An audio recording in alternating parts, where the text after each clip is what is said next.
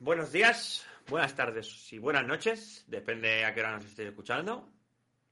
Eh, empieza, colegas.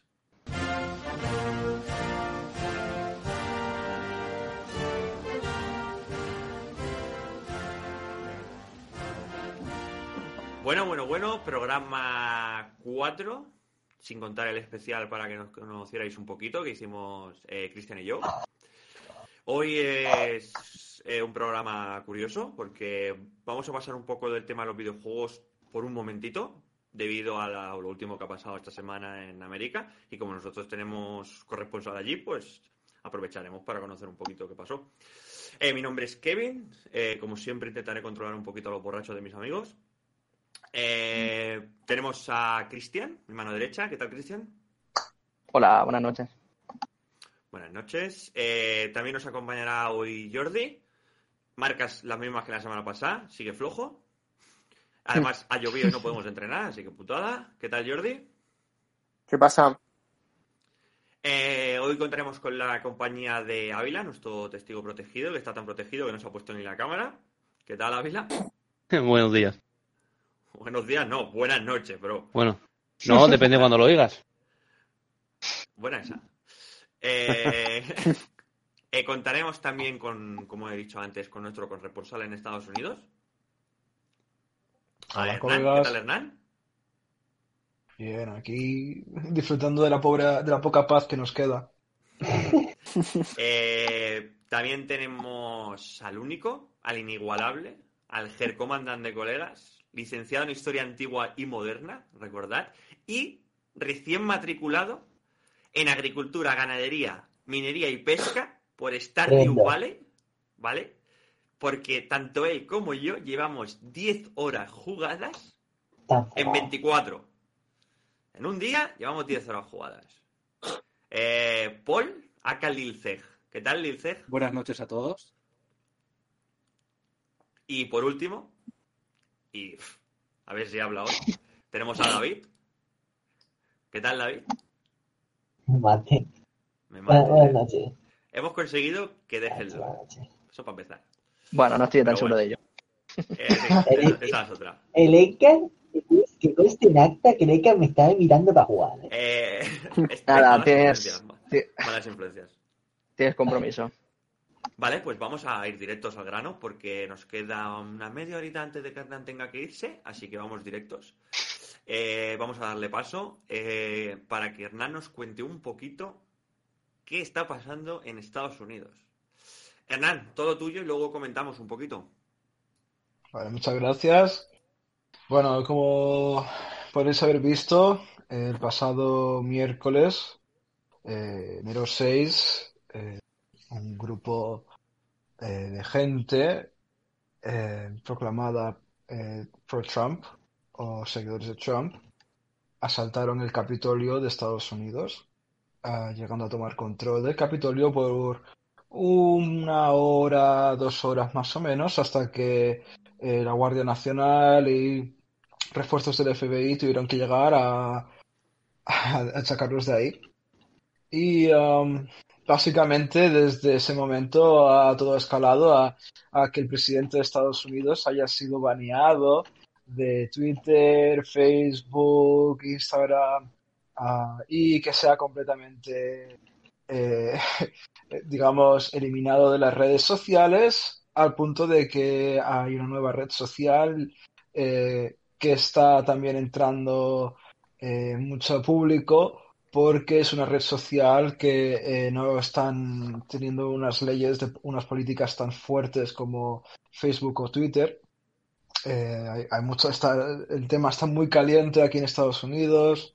Eh, mucha gente está hablando de hacer impeachment, que es uh, eh, y eh, también activar el Amendment 25 o 25, que es el que se encarga de sacar al presidente, aunque a, aún a él quedándole 20, eh, 13 días de, de, presidencia.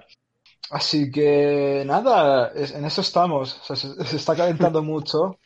Eh, mucha gente, mucha gente está, sabes que echándole mucha eh, mucho fuego a esto porque eh, se, se, quejan de que están eh, violando las leyes de free speech, que sería en español la libertad de habla, de decir lo que tú quieras.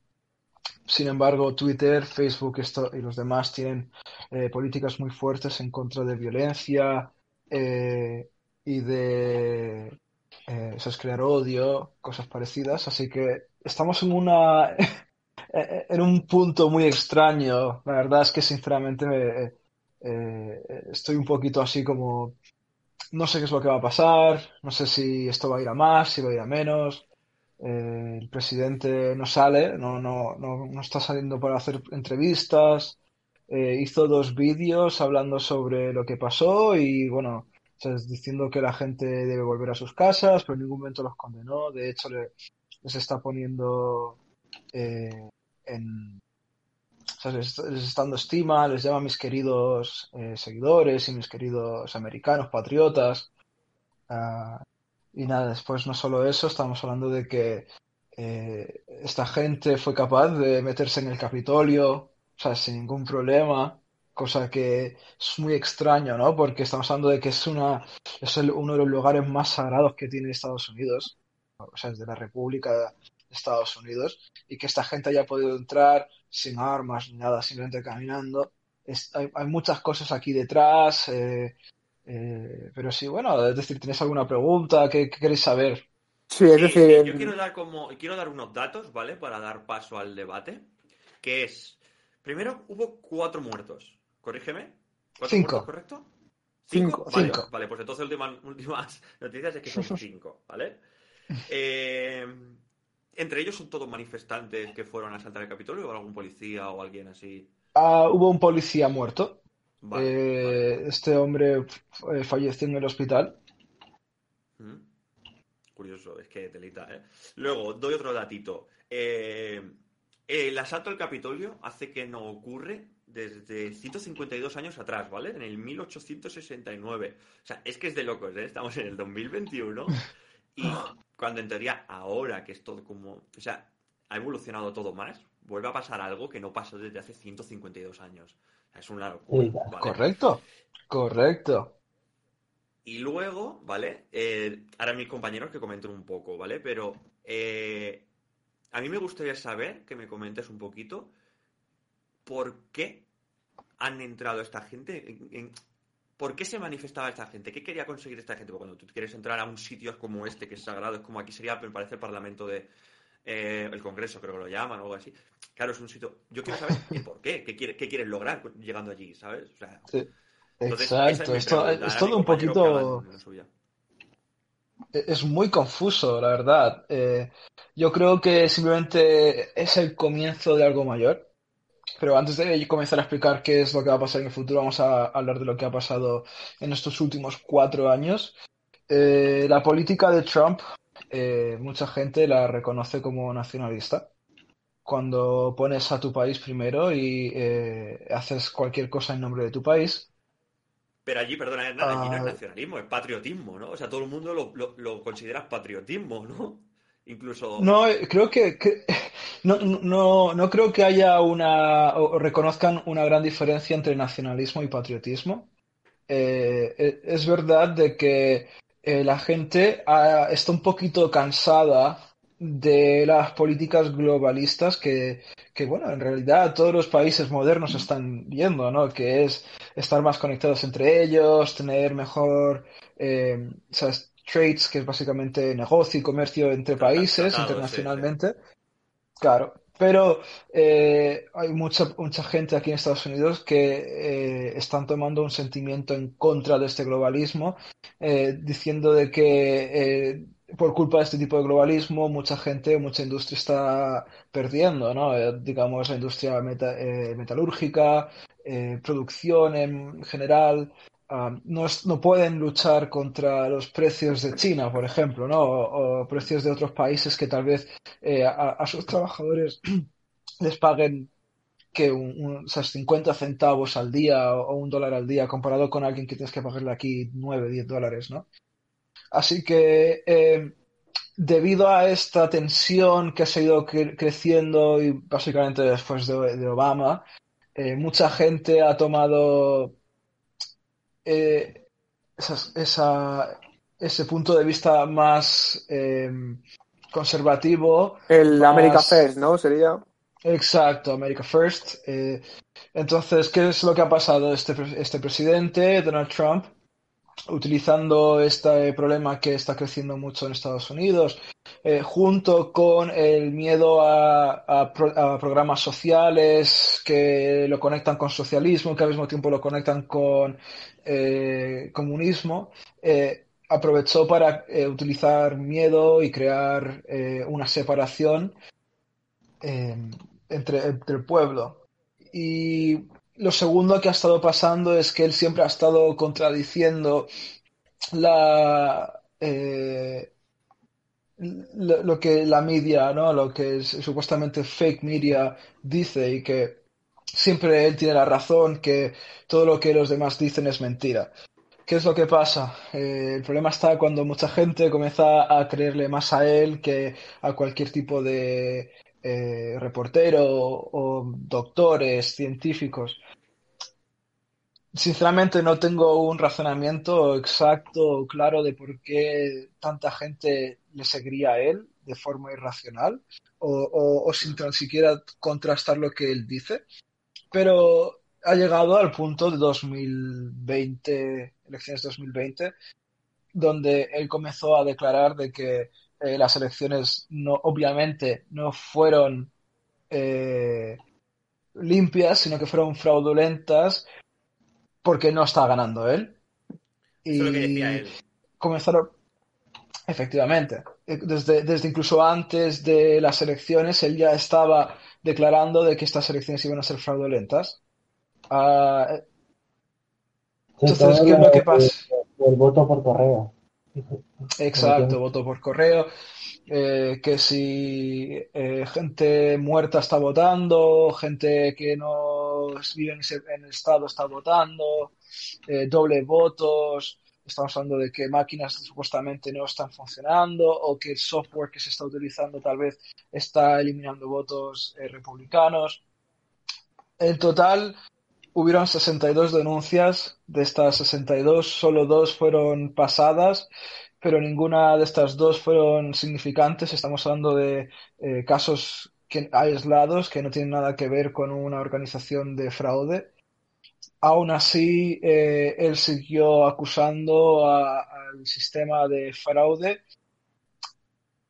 Entonces llegamos al punto de dos- eh, 2021, cuando ya todos los votos están pasados. Eh, el día junio 6, desgraciadamente se juntaron dos cosas, que fue eh, la pérdida de dos senadores republicanos am, por dos senadores demócratas, dándole eh, control completo a los demócratas. Y eh, la, aprobación de las elecciones del 2020, so- que el ganador de la presidencia haya sido Joe Biden. Estas dos cosas juntadas, más un rally que él hizo eh, por la mañana, donde continuaba diciendo eh, que él había ganado, que eh, todo los, esto era un fraude, incitó a mucha gente a que comenzase a hacer una marcha hacia el Capitolio y que él iba a, a guiarles, literalmente dijo que él iba a estar ahí, pero en realidad se fue a, su, mesías, a la. Casa Blanca. Exacto, exacto. Es un pastor, Y que- ¿no? Básicamente, y dijo que, que le iban a, a demostrar a los senadores y a, y a los, los representantes que, que el pueblo no estaba contento o algo así. Dijo, no, no, no puedo decirlo con palabras exactas porque es una traducción. Y, en fin, eh, llegan esta gente al Capitolio, hay muy poca presencia policial. Y es cierto de que la, alcaldesa de la ciudad había bajado los números de policías por eh, las, las anteriores protestas que hubo, que fueron las de Black Lives Matter, y entonces no quería crear más tensión y decidió no poner tanta gente. ¿Qué es lo que pasa? Estamos hablando de que hay alrededor de 7.000, 8.000 personas en una plaza o en una calle y comenzaron a entrar dentro del Capitolio. En ese momento eh, la gente, los senadores comienzan a ser eh, eh, transportados a zonas seguras. El vicepresidente, que es la persona que iba a estar encargada de aprobar los, los votos totales, es, es, también asegurada en una zona diferente. Y eh, los servicios es- secretos, FBI y la Guardia Nacional no fueron llamados hasta después de que ellos habían entrado. Mucha gente está reportando de que eh, estos servicios no fueron eh, llamados al momento, sino que al contrario se, se, les hizo esperar. Así que en eso estamos, de que comenzaron a entrar, comenzaron a romper, a, a- a apresurar, a, moverse alrededor del Capitolio para buscar a, a los senadores y a los representantes junto con el presidente, el vicepresidente pero no pudieron encontrar a nadie. En el momento en el que comenzaron a acercarse más a las zonas, eh, comenzaron a haber ataques, entre ellos eh, el ataque de una mujer a una mujer que estaba escalando las ventanas para llegar a la zona donde estaban los senadores y una persona del servicio secreto le disparó en la cabeza o en el cuello, cayendo muerta en- o casi muerta en el momento. Al instante. Eh, sí. Y eh, básicamente eso, un policía fue herido gravemente, fue llevado al hospital y falleció. Las otras tres personas fueron fallecidas al transcurso de la protesta. Eh, después de esto hubo un toque de queda inmediato en toda la ciudad. Nadie podía salir después de las 6 de la tarde hasta las 6 de la mañana. Y gran presencia policial y de los servicios eh, so- eh, secretos junto con la. Guardia Nacional. Tela. Eh, un momentito, Hernán. eh, quería comentar algo, Paul, ¿correcto? Tengo dos preguntas y luego otra que aclarar más tarde. Eh, Trump está fracturando la idea que representa a Estados Unidos de democracia, porque que esté diciendo que las elecciones son fraudulentas, que es lo que se basa una democracia, yo creo que es un acto muy grave. Y la segunda es, ¿se fragua una guerra civil? Porque lo que se está viendo es mucho lunático, más Estados Unidos que todo el mundo tiene armas, y que el movimiento pro-Trump hay gente dentro del ejército que estará a favor de él. Sí, claro, Porque, que, la porque que, el- confederada. que la Guardia Nacional, el FBI, incluso Servicio Secreto actuaran más tarde cuando el Capitolio ha caído, es porque alguien dentro no hizo esas llamadas, o si las hizo, al que le pasó el segundo al mando, no, no hizo el puto caso y dice, no, no, que tire un tiempo y luego le damos. Esa es la opinión que yo tengo y la que yo creo que, aparte, mucha más gente está teniendo. La, la gracia de este país es que tienes la libertad de poder decir lo que tú quieras en cualquier momento. El problema está en que cuando tú superpones tu verdad a la verdad de los demás y comienzas a hacer dudar la verdad de los demás para simplemente hacer tu verdad mm, la única y verdadera, comienza a haber una separación, comienza a haber una un, un desvío de una de la realidad para crear dos realidades. Y creo que en los últimos cuatro años esta persona ha sido capaz de crear una realidad alternativa. Obviamente, esto ha sido alimentado por mucha gente. eh, no sé si vosotros conocéis QAnon. QAnon es un supuestamente una persona de secreta que, que está en, digamos, en los grupos más elitistas del, del mundo y que eh, alimentó esta teoría conspiranoica de que Trump era un... y aquí vamos a hablar de, ya de cosas incluso... eh, pero bueno, eh, que Trump es un viajero del tiempo, correcto, que está, separa, está, está salvando el mundo para eh, porque los, los demócratas supuestamente tienen una máquina de viaje en el tiempo que son capaces de controlar, eh, conseguida por los aliens, Los que, eh, ah, no lo sé, sí. y que, y que eh, controlan el, la historia con el- esta máquina del tiempo, pero que su- el, el tío de Trump, o el hijo, no se sabe, eh, fue capaz de robarle la tecnología y Trump en realidad es del 1900 que viajó al 2020 para cambiar el rumbo de la historia para salvar a la gente de lo que sea que los demócratas estén planeando en su plan malévolo.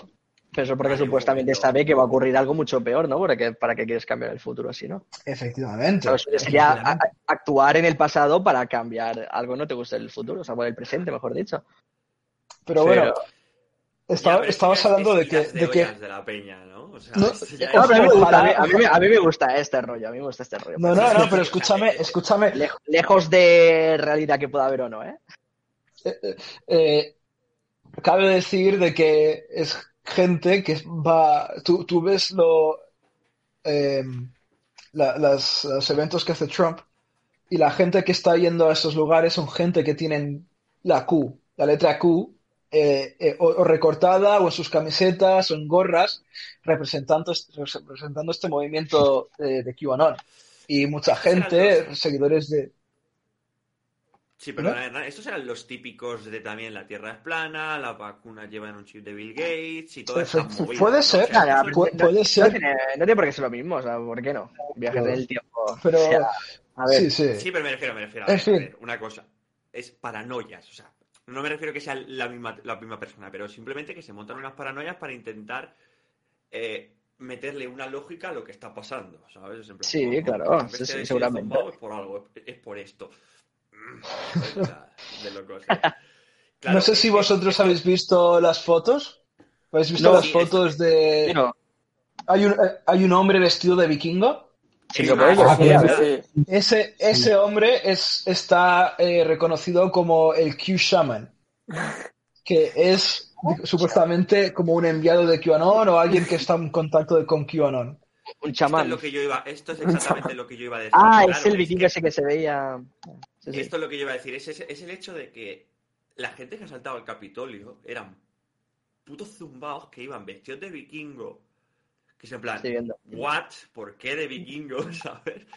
Eh, Yo no entendía nada, ¿eh? yo, no, yo no- yo entendía nada. Exacto. eh, o sea, no es lo mismo que dices, bueno, hay una mani y de repente te aparece Batman. Que ese es un tío que está en su casa aburrido y dice, voy a ir vestido de Batman y me hago aquí. Y en España cuela eso, es, por ejemplo. Sí, Exacto. No, no, pero ese es el hecho de que la gente que vaya a protestar de verdad y que se cuela en el Capitolio va a vestir así porque piensa que tiene que ir vestida así y creerá cosas representación. muy chungas. Claro, o sea, es que ese, ese es el hecho, ¿sabes? Eh, pero da todo el miedo ese Claro. tío, ¿eh? Es turbio, es turbio de El, el tío se describiendo y da miedo, o sea, con la bandera aquí pintada, ¿no? O sea, la bandera así como en una Ah, lanza pues. y con cuernos, ¿sabes? Claro, Bueno, pues, lo que yo continúa- lo que yo que- Perdona, eh, Hernán, lo que yo Iba, a continuar es con que- la... Dime, dime, dime.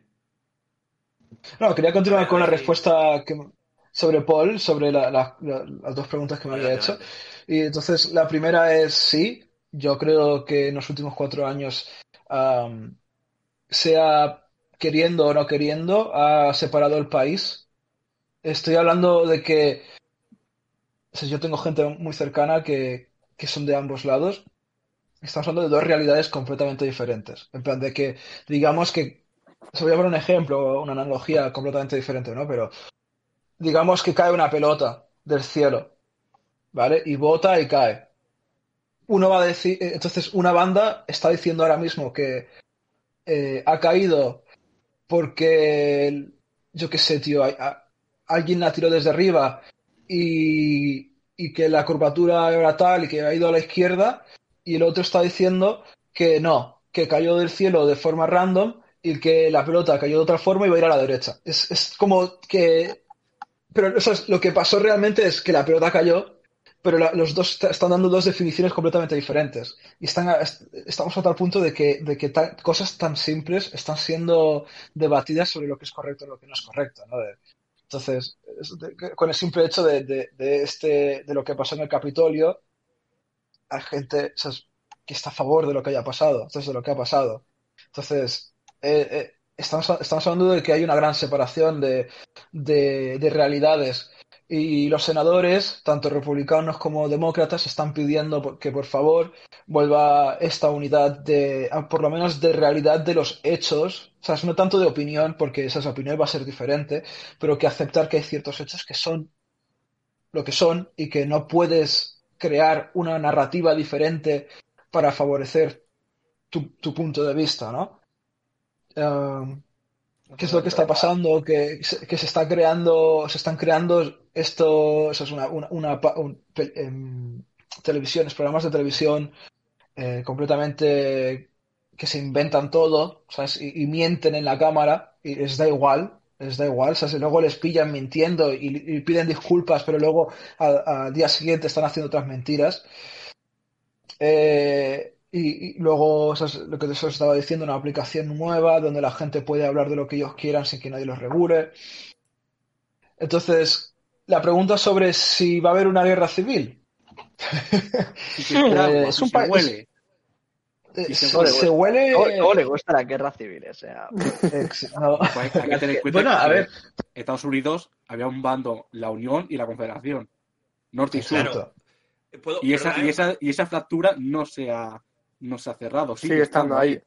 Quiero hacer un apunte antes de que Hernán pueda comentar esto. Es el hecho de que esa gente que iba al Capitolio y que asaltaba el Capitolio iba con banderas confederadas, ¿sabes? Que son banderas que También. se llevaban, se llevaban en la guerra civil, ¿verdad? O sea, es esa misma bandera. Sí, sí, sí, correcto. Bueno, es desgraciadamente eh, los eh, las banderas confederadas siempre están en los lugares equivocados eh, y en eventos equivocados. Ah, sí, sí, tiene- tenéis. eh, yo creo que Paul está bien encaminado. Eh, Estados Unidos es un país joven, muy joven. Eh, todavía se está formando ideológicamente. Eh, no tienen se, se está cambiando rápidamente. No estamos, o sea, el 1800 no es lo mismo que el 1900, ni el 2000 y el 2000 no tiene nada que ver con el 1950 ni nada. Estamos hablando de que están habiendo un- unos grandes cambios. Eh, estaba leyendo el libro de Hamilton. eh, es un, uno de las personas que ayudaron a crear este país. Y él no ganó, o sea, no pudo ser presidente porque se, centraba demasiado en el dinero y Jefferson, que es la persona que estaba contrincante a él, sí que ganó porque él sí estaba en la democracia, en la república. Pero bueno, a lo que estoy diciendo, a lo que esta, esa comparación es básicamente para decir que, que desde el principio siempre han habido desacuerdos, ¿no? De cómo este país tiene que funcionar y qué es lo más importante, si es la economía o la república, o sea, sobre la democracia. Y hasta, hasta mucho tiempo, hasta hace muy poco, eso era muy claro, que era siempre la democracia, que independientemente de lo que pasase, lo que vas a tener en cuenta es eh, la voz del pueblo y eh, la organización del sistema eh, de la República de Estados Unidos. Y estos últimos años, esta visión ha ido cambiando, ¿sabes? Y se le está dando mucho más importancia a la economía que a cualquier otra cosa. Entonces, ¿puede que haya una guerra?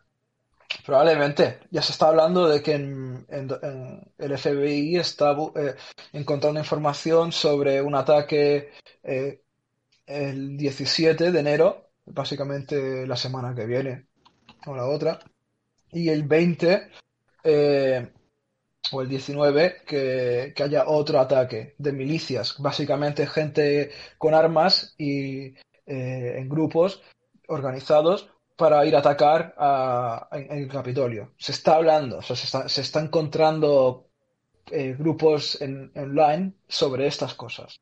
Entonces, eh, puede que escale. Se cuece, Mm, Muy probable se está cocinando. se está cocinando. Se está, ¿sabes? No, no quiero ser pesimista, porque ¿sabes? al final del día ¿sabes? la gran mayoría de la gente es, lo mismo. Ellos están trabajando, están eh, ganando sus vidas, que es lo único que les importa, ¿no? La, la mayoría de la gente.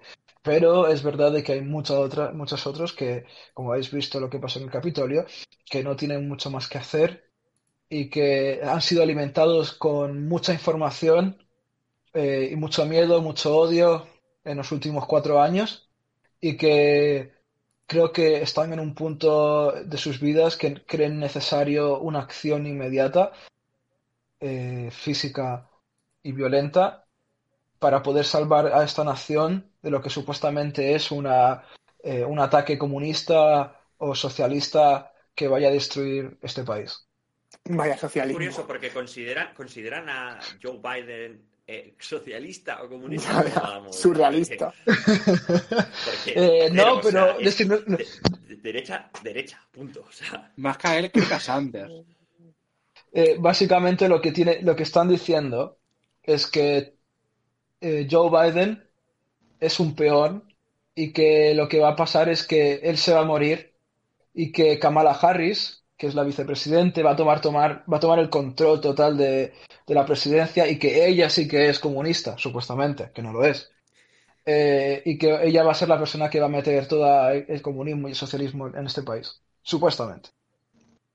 Bueno, aquí también llaman veo. comunista al PSOE, ¿no? Eh, Sería sí, exacto. parecido. Lo peor, Va es que, camino, va camino. lo peor es que es eso, que el hecho de que Kamala, Kamala Harris pueda ser la próxima presidenta porque Joe Biden la espiche o, o dimita, porque el, el señor quiere... O se lo cargue. Que su nieto, está mayor, está viejo. Eh, puede pasar, o sea, es que es muy viable. Pero claro, ya es el hecho de coges a Trump, te dice eso, pasa, oh, la peña ya va a empezar aquí a montarse la película de lo dijo, lo dijo Trump. Entonces todo lo que dice Trump es verdad. Claro. Claro, dices, mm, sí, es que es de plan, oye, si está negro en la calle es que va a llover. No es que yo sea un puto brujo, ¿me entiendes? O sea, es que se ve. Exacto. No me, no me toques Es lo que pasa cuando estás-. Cuando los dos presidentes tienen más de 75 años, o, o 70 Ya, años, da igual, o sea, son los presidentes más viejos de la historia. O sea, ¿Quieres Trump era el más viejo. No te aguantas la candidatura. No, no, No, no. tío, es decir, está- es- o sea, eh, eh, el, el hombre este coge un resfriado y todo el mundo ya está rezando para que no se muera, ¿sabes? El, el Joe Biden, es normal, es que es normal. Está delicado el señor. ¿Sabes? Entonces, ¿qué es lo- pero ¿qué es lo que pasa? Que es que la gente no, no, no sé, o, o- o no miran la nueva, las nuevas generaciones. Porque imagínate, la persona más joven, la persona más joven que estuvo en la candidatura, eh, John F. Kennedy, se lo cargaron por sus ideas. Demasiado progres en su tiempo, que ni tan siquiera eran tan sí. pobres, ¿no? Exacto, Que- no era tan y- progre, y- pero Entonces te pones a pensar y dices, joder, ¿sabes? ¿Qué, qué, qué quiere este país? ¿Qué quiere la gente? ¿Sabes? ya. Hasta no están contentos con lo que salga nunca. Sí, las alternativas. O sea, hay o Trump o Biden. ¿Qué es lo siguiente que hay? No. Kenny West. lo siguiente- eh, sí, o sea, lo siguiente que hay eh, tiene, tiene una. O sea, tiene Es que cero, cero. Claro, es que es en plan.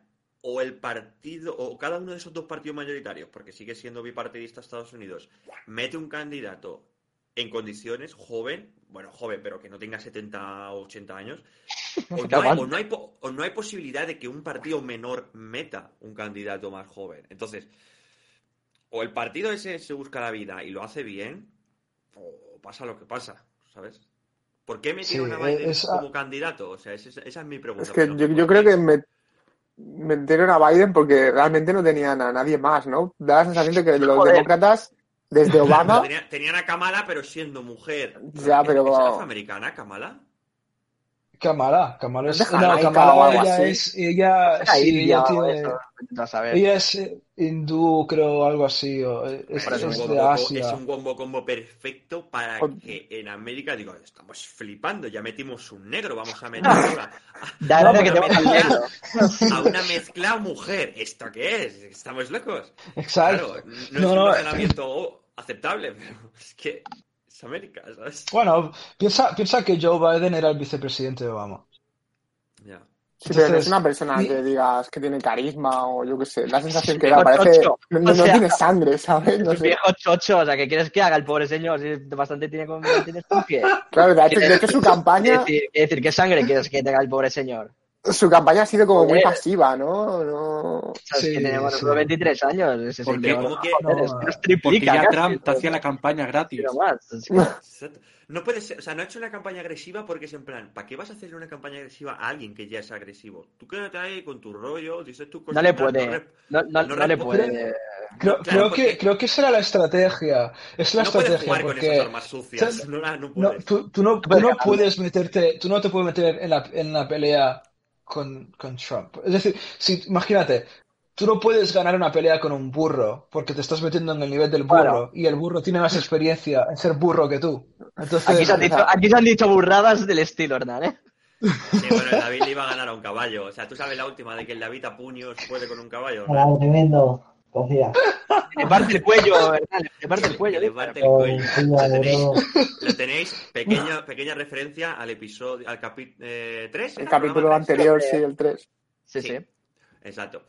Bueno, pues Hernán, eh, era eso, era comentar un poco la movida y ya está, más que nada porque es un poco loco, como lo vemos desde aquí, también se magnifica un poco, ¿sabes? Eh, Los medios, los medios Se encargan que de llegan ello. a España, claro, no sabemos hasta qué punto sí, no, no sé qué, digo, bueno, vamos a ver cómo lo ha visto él desde allí, ¿sabes?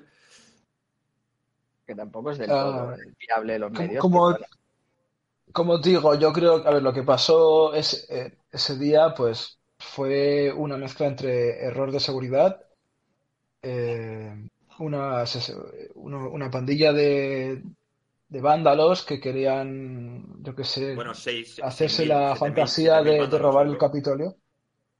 Una pandilla. ya lo sé. Bueno, una pandilla, un grupo, ¿no? vándalos, Una, una. Eh, Un grupo, una peña casi, ¿sabes? Es que eso. Entonces, no, es un- es- es- son, son unos cuantos, ¿no? Y, y, y quien dice 7.000 puede ser más, ¿sabes? Sí, Um, no sé, yo entonces, yo creo comentado antes, sí. que sí, sí, sí, sí, lo que te digo. sé, Dije 7.000, pero puede ser más.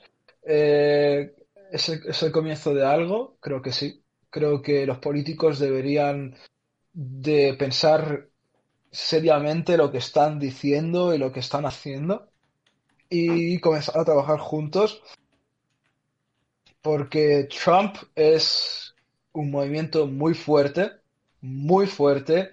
Eh, se ha hecho un trabajo muy, muy bueno, muy amplio en todos los fans y los seguidores de Trump. Y para poder volver a darles o, conectar con, con ellos requiere muchísimo trabajo. Eh, no, no es algo que se pueda solucionar en un año, dos años. No creo, no sé si esto vaya a ser un evento que pueda durar una generación o dos generaciones en nuestras vidas. Eh, así que nada, vamos a ver qué pasa. Adeptos Espero va a seguir que- teniendo. Mm, Adepto Exacto, para- iba- eso es lo que te digo. Es que ya han llegado, ya ha llegado al punto de que, de que o sea, Y si están de acuerdo algo, con misa. sus ideas, claro, si están de acuerdo con sus ideas, a fin de cuentas, o, es, o encontrar a alguien que haga lo mismo, o seguir fieles a, a su pastor. Claro, Eh, perdona, sí, Hernán. él lo dijo. Sí, no, no, Diga. comenta eso de que él decía y te hago una preguntita. Bueno, él dijo básicamente desde que hay un, hay un punto en el que él puede disparar a alguien en medio de la calle y que habría gente que todavía le siguiese. O sea, él ha dicho eso. Sí, sí, sí, no, no, es que no me extraña. Excusas se pueden encontrar en, todo, en, cualquier, en cualquier acto. Exacto, Lo, lo exacto. que, lo que te iba, lo que te iba a comentar yo, ¿crees que puede ser un problema de base educacional? Es decir, que la educación que se recibe en Estados Unidos, tanto en casa como en las escuelas, pueda provocar este hecho? Porque claro, esto nos recuerda a cuando eh, la iglesia te decía, no, la tierra es plana, y hasta que no se estudió y no se empezó a implementar esto educacionalmente, la tierra era plana. Y hemos vuelto a creer que la Pero tierra es distinto. plana. Una cosa, una cosa son ideologías y otras son hechos demostrables. Sí, pero me refiero, me refiero. El hecho de que la gente empiece a no creerse las cosas y a decir, eh, bueno, pues lo que me dice este señor, pese a que la realidad o lo que se estudia sea otro, me vale más, lo veo más aceptable. O sea, Ah, claro, o sea, Al fin- yo creo que al final cada quien, yo creo que cada quien, ¿no? Eh, se queda con, con lo que ha ido aprendiendo, con lo que ha ido viendo y coge, co- coge lo que le interesa. Luego, claro, estamos hablando en tema ideología, o sea, yo no le veo sentido a la gente tú estás diciendo, ¿no? La Tierra es plana o como lo que tú, lo que decían hace tiempo, ¿no? Que si la Tierra era el centro de- del sistema Sí, solar, pero ¿no? solo, eh, lo solo he puesto en una comparativa, pero por lo Sí. cual me refiero de que educacionalmente no se esté dando los conocimientos de eh, vamos a analizar un poco lo que me está diciendo, vamos a razonarlo, vamos a buscar el porqué, mm, es que si base, haces- que si haces ya está. No, pero digo, sí, no estaría muy bien. Lo suyo es que cada uno investigue por su parte, no se crea lo primero que le digan, ni mucho menos de ningún medio. Porque muchas veces Creo, creo que. y que cada uno decida lo que quiera, eso sí, no creyéndote lo primero que te digan. Para eso hace Eh, falta espíritu crítico y falta Claro, mucho o sea. en general. Sí, pero que de cualquier ideología, ¿eh? de cualquier ideología yo creo que la gente suele estar muy, muy cerrada. Se forman sus, car- sus eh, cámaras de lo- todos los extremos son malos, ¿no? Eh, yo creo que, que lo que tiene que pasar es que, más que un problema de, de educación, creo que es un problema de, del sistema eh, republicano, digo, bueno, la República de Estados Unidos, que es que hay solo dos partidos. Y cuando solo hay dos partidos, es un problema. eh, el, el país está forzado a dividirse en uno o en el otro. Totalmente. Y, entonces, ¿qué es lo que pasa? Sale una persona como Trump, que es una persona extremista, en mi punto de vista, en, eh, en ciertos puntos, y o, o extremista, es con, con políticas o que dice cosas que incitan a la violencia o al odio, y por el simple hecho de que hay gente que no va a votar al otro, al otro partido, va a comenzar a afiliarse con, con lo que dice él. Entonces, creo que se está hablando de que muchos republicanos van a comenzar o están pensando en separarse de- del partido republicano y crear otro partido. Que eso sería para mí lo correcto. Porque del mismo modo en, el, en la banda demócrata hay gente que es más eh, socialista y hay otra gente que es más centro, o sea, es con- más centrado con ciertas cosas, Centro programas liberal, sociales. centro- Ah, vale, centro social. Sí, sí. Eh, entonces, creo, creo que esa sería la solución idónea, porque ya digo yo que la cantidad de gente extremista no es tan grande como la que parece, pero por el hecho de que el, hay solo dos partidos y, y los de, y los extremistas están con un partido, hace parecer de que hay mucha más gente de lo que es. Y al final del día, eh, sea, hay un dicho, hay un dicho aquí en Estados Unidos que dice fake it until you make it, que es miente en ello hasta que se hace realidad. Entonces, eh, cuando comienza la gente a ver, ostras, pero es que, o sea, es- hay- porque Trump dijo, ¿no? Él puso un tweet que es lo que le causó que le baneara. Dijo, somos 75 millones de patriotas americanos, que no es verdad. O sea, todo lo, lo que, la gente que fueron ahí fueron 7.000. O sea, 75 millones no es nada, es decir, no, no, no, no, no, no representa a esos 7.000 personas. Pero, porque como han votado a la misma persona, da la sensación de que sí es. Es lo que tú dices. Entonces, Es el problema de que hayan dos partidos, ¿no? Que al final tú vas al partido que más, exacto, tú acabas Más votando al que más te mm, representa, pero cuando solo tienes dos, a la que uno se sale de lo que tú piensas, ya te tienes que ir sí o sí al otro. ya. Porque mm, no sé cómo será en Estados Unidos, pero yo veo inviable votar a otro partido que. Es un voto en la basura. Exactamente. Además, en Estados Unidos, en verdad, eh, un- creo que una vez vi un dato, para ser el país de la democracia, realmente hay mucha gente que no vota, ¿no? No vota. Muy, No sé si que la- las- en estas elecciones un 60% o algo así. Sí. de votantes, Y no digamos- estoy seguro. Déjame decirte que, que estas últimas dos elecciones han sido la mayor, la mayor cantidad de gente votando. O sea, es, eh, antes era normalmente eran 30-40%. O sea, 60% es algo que no se ha visto nunca. Eh, No, pero estamos aquí en España. En España vota el 40 y poco por ciento ¿eh? de los españoles. Ya, pero Estados Unidos, que es el país de la democracia, que se dedica a llevar democracias a otros países, pues es curioso que, A democratizar. que, que mucha gente no vote. Claro, allí el voto está visto como parece algo sagrado. Pero yo tengo aquí la pregunta para, para Paul. ¿Tú, ¿Tú qué piensas de todo esto? En plan, que, ¿tú, tú qué sabes de la historia? Que se vuelva Ya a van a, cum- van a cumplirse casi 100 años de un movimiento nacionalista muy parecido.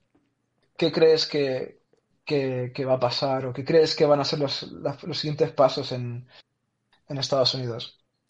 Yo, creo- yo digo que la historia siempre se repite y nunca se aprende de la- del pasado. Lo que estoy viendo es, sinceramente, que Estados Unidos se va a dejar de llamar Estados Unidos porque el norte y el sur son muy diferentes, el Mm. este y el oeste son muy diferentes, y luego hablamos del centro, que es otro Sí, el mundo centro y la periferia. Eh, o sea, ¿me puedes comparar el, un- el telón de industrial, ¿no? Detroit, eh, Chicago, todo eso es el cordón industrial, si no me equivoco, que es el norte. Sí. Y, y lo mismo pasa en España, ves el norte y la costa más desarrollada que, la, que el centro. Claro. Y pues, yo lo que estoy viendo es que en un futuro, sinceramente, los estados del sur, o tiene un... A ver, es un, país muy joven, 300 años que tiene historia, de, desde la independencia, en 1714, 100 años. Países como España llevan mil... No, no llamamos España, ¿eh? que ha sido la historia mil y pico. Es muy joven, no se sabe qué va a pasar. Yo creo que va a recibir posiblemente, a lo mejor en este siglo no, en el siguiente, guerra civil, pues lo que has dicho es una fractura que se ha creado ahora con Trump, que a lo mejor en dos generaciones no se ha solucionado. Eh, creo que es una fractura que ya estaba antes y por el sistema bipartidista que está implementado para que siempre tengan el poder los mismos, sinceramente, y estar protegidos de, de luchas in- internas, por ejemplo, eh, externas, perdón dicho, como puede ser un partido comunista, que en Estados Unidos es impensable por la ideología que tienen y por la historia que tiene con la Unión Soviética. Yo creo que vamos a ver en un futuro solamente el estado de California como la República de California, como pone su bandera. Posiblemente Texas también lo veamos independiente, porque los tejanos son muy tejanos, muy americanos, muy tejanos. Eh, toda la que es el sur separada del norte, y eh, yo soy más americano, yo seré más americano, pero no estarán unidos. Yo creo que estarán, será países apartes y se irán comiendo entre ellos. Yo creo que eso llegará por sur, porque no hemos aprendido de la historia y la historia se termina repitiendo. Pues nada, caballeros, colegas. Creo que Pues sí, esta muchas ha gracias, sido... Hernán, por darnos tu punto de vista, la verdad. Sí, sobre todo de una persona que lo vive desde allí. Te- Tenía una pregunta es, si se muere Biden, ¿no hay elecciones? No, va... es la siguiente persona que está detrás de él. Entonces sería vicepresidente. Mm, Es que lo busco por internet y cada uno me dice cualquier cosa, que si hay elecciones, que si no hay, que si pasa el No vicepresidente, que si por X cosa pasa el ministro de Defensa. Es una de las primeras cosas que te enseñan aquí en Estados Unidos. Cuando el, pres- el presidente se muere es el vice. Cuando es el vice es el secretario. Cuando es el secretario es eh, ca- el cabeza de Senado. Si es cabeza de Senado es Joder. cabeza de, de representante. tío, bien, ¿eh, Sí que chaval? tiene que morirse gente, tío. Sí, hay gente para chupar del Madre poder. mía. Lo, lo tienen pensado, lo tienen pensado, ¿sabes? Pues Que no haya- Hernán, eh, sabemos, sabemos que te tienes que ir y te, da- te agradecemos mucho que hayas estado aquí, eh, teniendo este poquito rato. Y Muy había interesante. que hablarlo porque no siempre hay que hablar de videojuegos. eh, aprovechábamos que teníamos a alguien ahí y que mejor, ¿sabes? Que aprovechar. Eh, si quieres despedirte con lo que tú quieras, Hernán, eh, el micro es tuyo. Nada, muchas gracias a todos. Espero que eh, por lo menos o sea, hay- alguna gente pueda escuchar lo que esté pasando. Eh, son momentos complicados aquí en Estados Unidos. Creo que lo más importante es intentar reunirse otra vez y comenzar a escuchar los otros bandos, más que crea- que se creyeron solo, solamente en la tuya. Y nada, gente, eh, disfrutar el tiempo que tengáis y, y como os digo, sea, ser buena gente, que si no, pasa lo que pasa. Pues muchas gracias, Hernán. Esper- Eh, esperamos volver a verte. ¿eh? Sí, sí, sí, sí, seguro. Infórmanos, por favor. Pues, Hernán, un placer. Eh, que te vaya muy bien. Venga, gracias. Venga, Luego- adeu. Chao, chao. Chao. Vale. Vale, con este Tengo- intermedio vamos a Ah. organizar un poquito. la No, el OBS se ha quedado bien, ¿eh? Se ha tengo. quedado. Se ha cuadrado perfecto. Perfecto, Yo quería de decirte una cosa cuando has dicho, en Estados Unidos son muy patriotas, no nacionalistas. Bueno, hay eso es lo que tener dicen en ellos, ¿eh? Hay que tener Yo- en cuenta que cuando nosotros hablamos ya nacionalista, cogemos las cuatro primeras palabras y relacionamos con Nancy. Que Mm. un- el, el nacionalismo es un movimiento, pero para no, re- no relacionarlo con el nazismo, ahora se empieza a llamar patriotismo. Es que no es lo Sí, mismo. pero, pero sí que es En el diccionario no es lo mismo, pero la base es la Ya. misma. Ya. Pero sí que es cierto que en América eh, todo el mundo se sabe su himno, casi todo el mundo tiene una banderita en su casita y está orgulloso. Pero eso, eso es nacionalista. Pero cuando tú dices nacionalista, ¿a quién piensas? Los Ya, los nazis, nazis, en el Tito Adolf, Entonces- pero claro. Está mal pensado y metes patriotismo, que es lo que utilizan los americanos. Entonces dices, yo me soy patriota como son los estadounidenses. Ahí está la diferencia. En el diccionario puedes ponerlo diferente. Cualquier persona te puede decir que es diferente, sobre todo cuando dice, yo no soy nacionalista, yo soy patriota. Soy lo mismo, es lo mismo, diferentes palabras, diferentes de- de significados, pero es lo mismo. Pero, exactamente pero lo mismo. no acaba lo mismo, o sea, tienen distintos No, significados. en el diccionario te va a poner lo, lo diferente, pero es- no te va a poner Es muy parecido, es que- nacionalista, esto, Es lo mismo. patriotismo, lo mismo que nacionalismo. No te lo puede poner. Es lo que dice el Paul, la base es la misma. Si, en el, si no hubiera existido ese partido, actualmente sería nacionalismo. Nazi. No quiero comentarlo, no quiero comentarlo. Hay que seguir con el documental, ¿eh? Vale, pues yo creo que podríamos dar por zanjado este apartadito, que creo que nos ha quedado de unos cuarenta y pico minutos, ¿correcto? Más o menos. No sé decirte, llevamos una hora y media en directo y creo que hemos empezado Sí, como sí, pero 20 porque ha habido minutos, problemas 30 técnicos. después. Creo que hemos empezado en... Hay 45 creo. Cuarto, Una hora, ¿no? ¿Casi? Uno- unos cuarenta y pico minutos, casi 50, sí. Vale, pues podríamos, ¿vale? No sé cómo lo veis. Hacer un segundo tema o alargarnos en las, en las noticias. Yo diría hacer el segundo tema, ¿no? Sí, el segundo es que de este tampoco hay mucho más que decir. Es decir, Sí, exacto. No, Diría segundo tema. Siempre y cuando el segundo tema, pues bueno, tampoco lo alargaremos mucho, ¿vale? Para que no hacer un... No, a ver, realmente hay poco que comentar, ¿eh? El segundo tema, o sea, porque habíamos propuesto el futuro de los videojuegos, ¿no? Y VR y AR. Sí, correcto, correcto. sí, algo así. Exacto. Eh, vamos a intentar que no se nos vaya de madre para que no os aburráis. Pero bueno, empezamos con el segundo tema, que sería eh, qué esperamos de la industria de los videojuegos en el futuro. Eh, tema de VR, AR, eh, si seguiremos utilizando consola. Bueno, un poquito charla, la charleta aquí rápida, ¿vale? Doy paso a mis compañeros, que yo he hablado mucho, y, y luego, luego me meto. A ver, pr- primero, para la gente que no tiene puta idea como yo, diferencia entre VR y AR. Bueno, digamos que VR es eh, realidad virtual y el AR es realidad aumentada, creo que. Y Mm.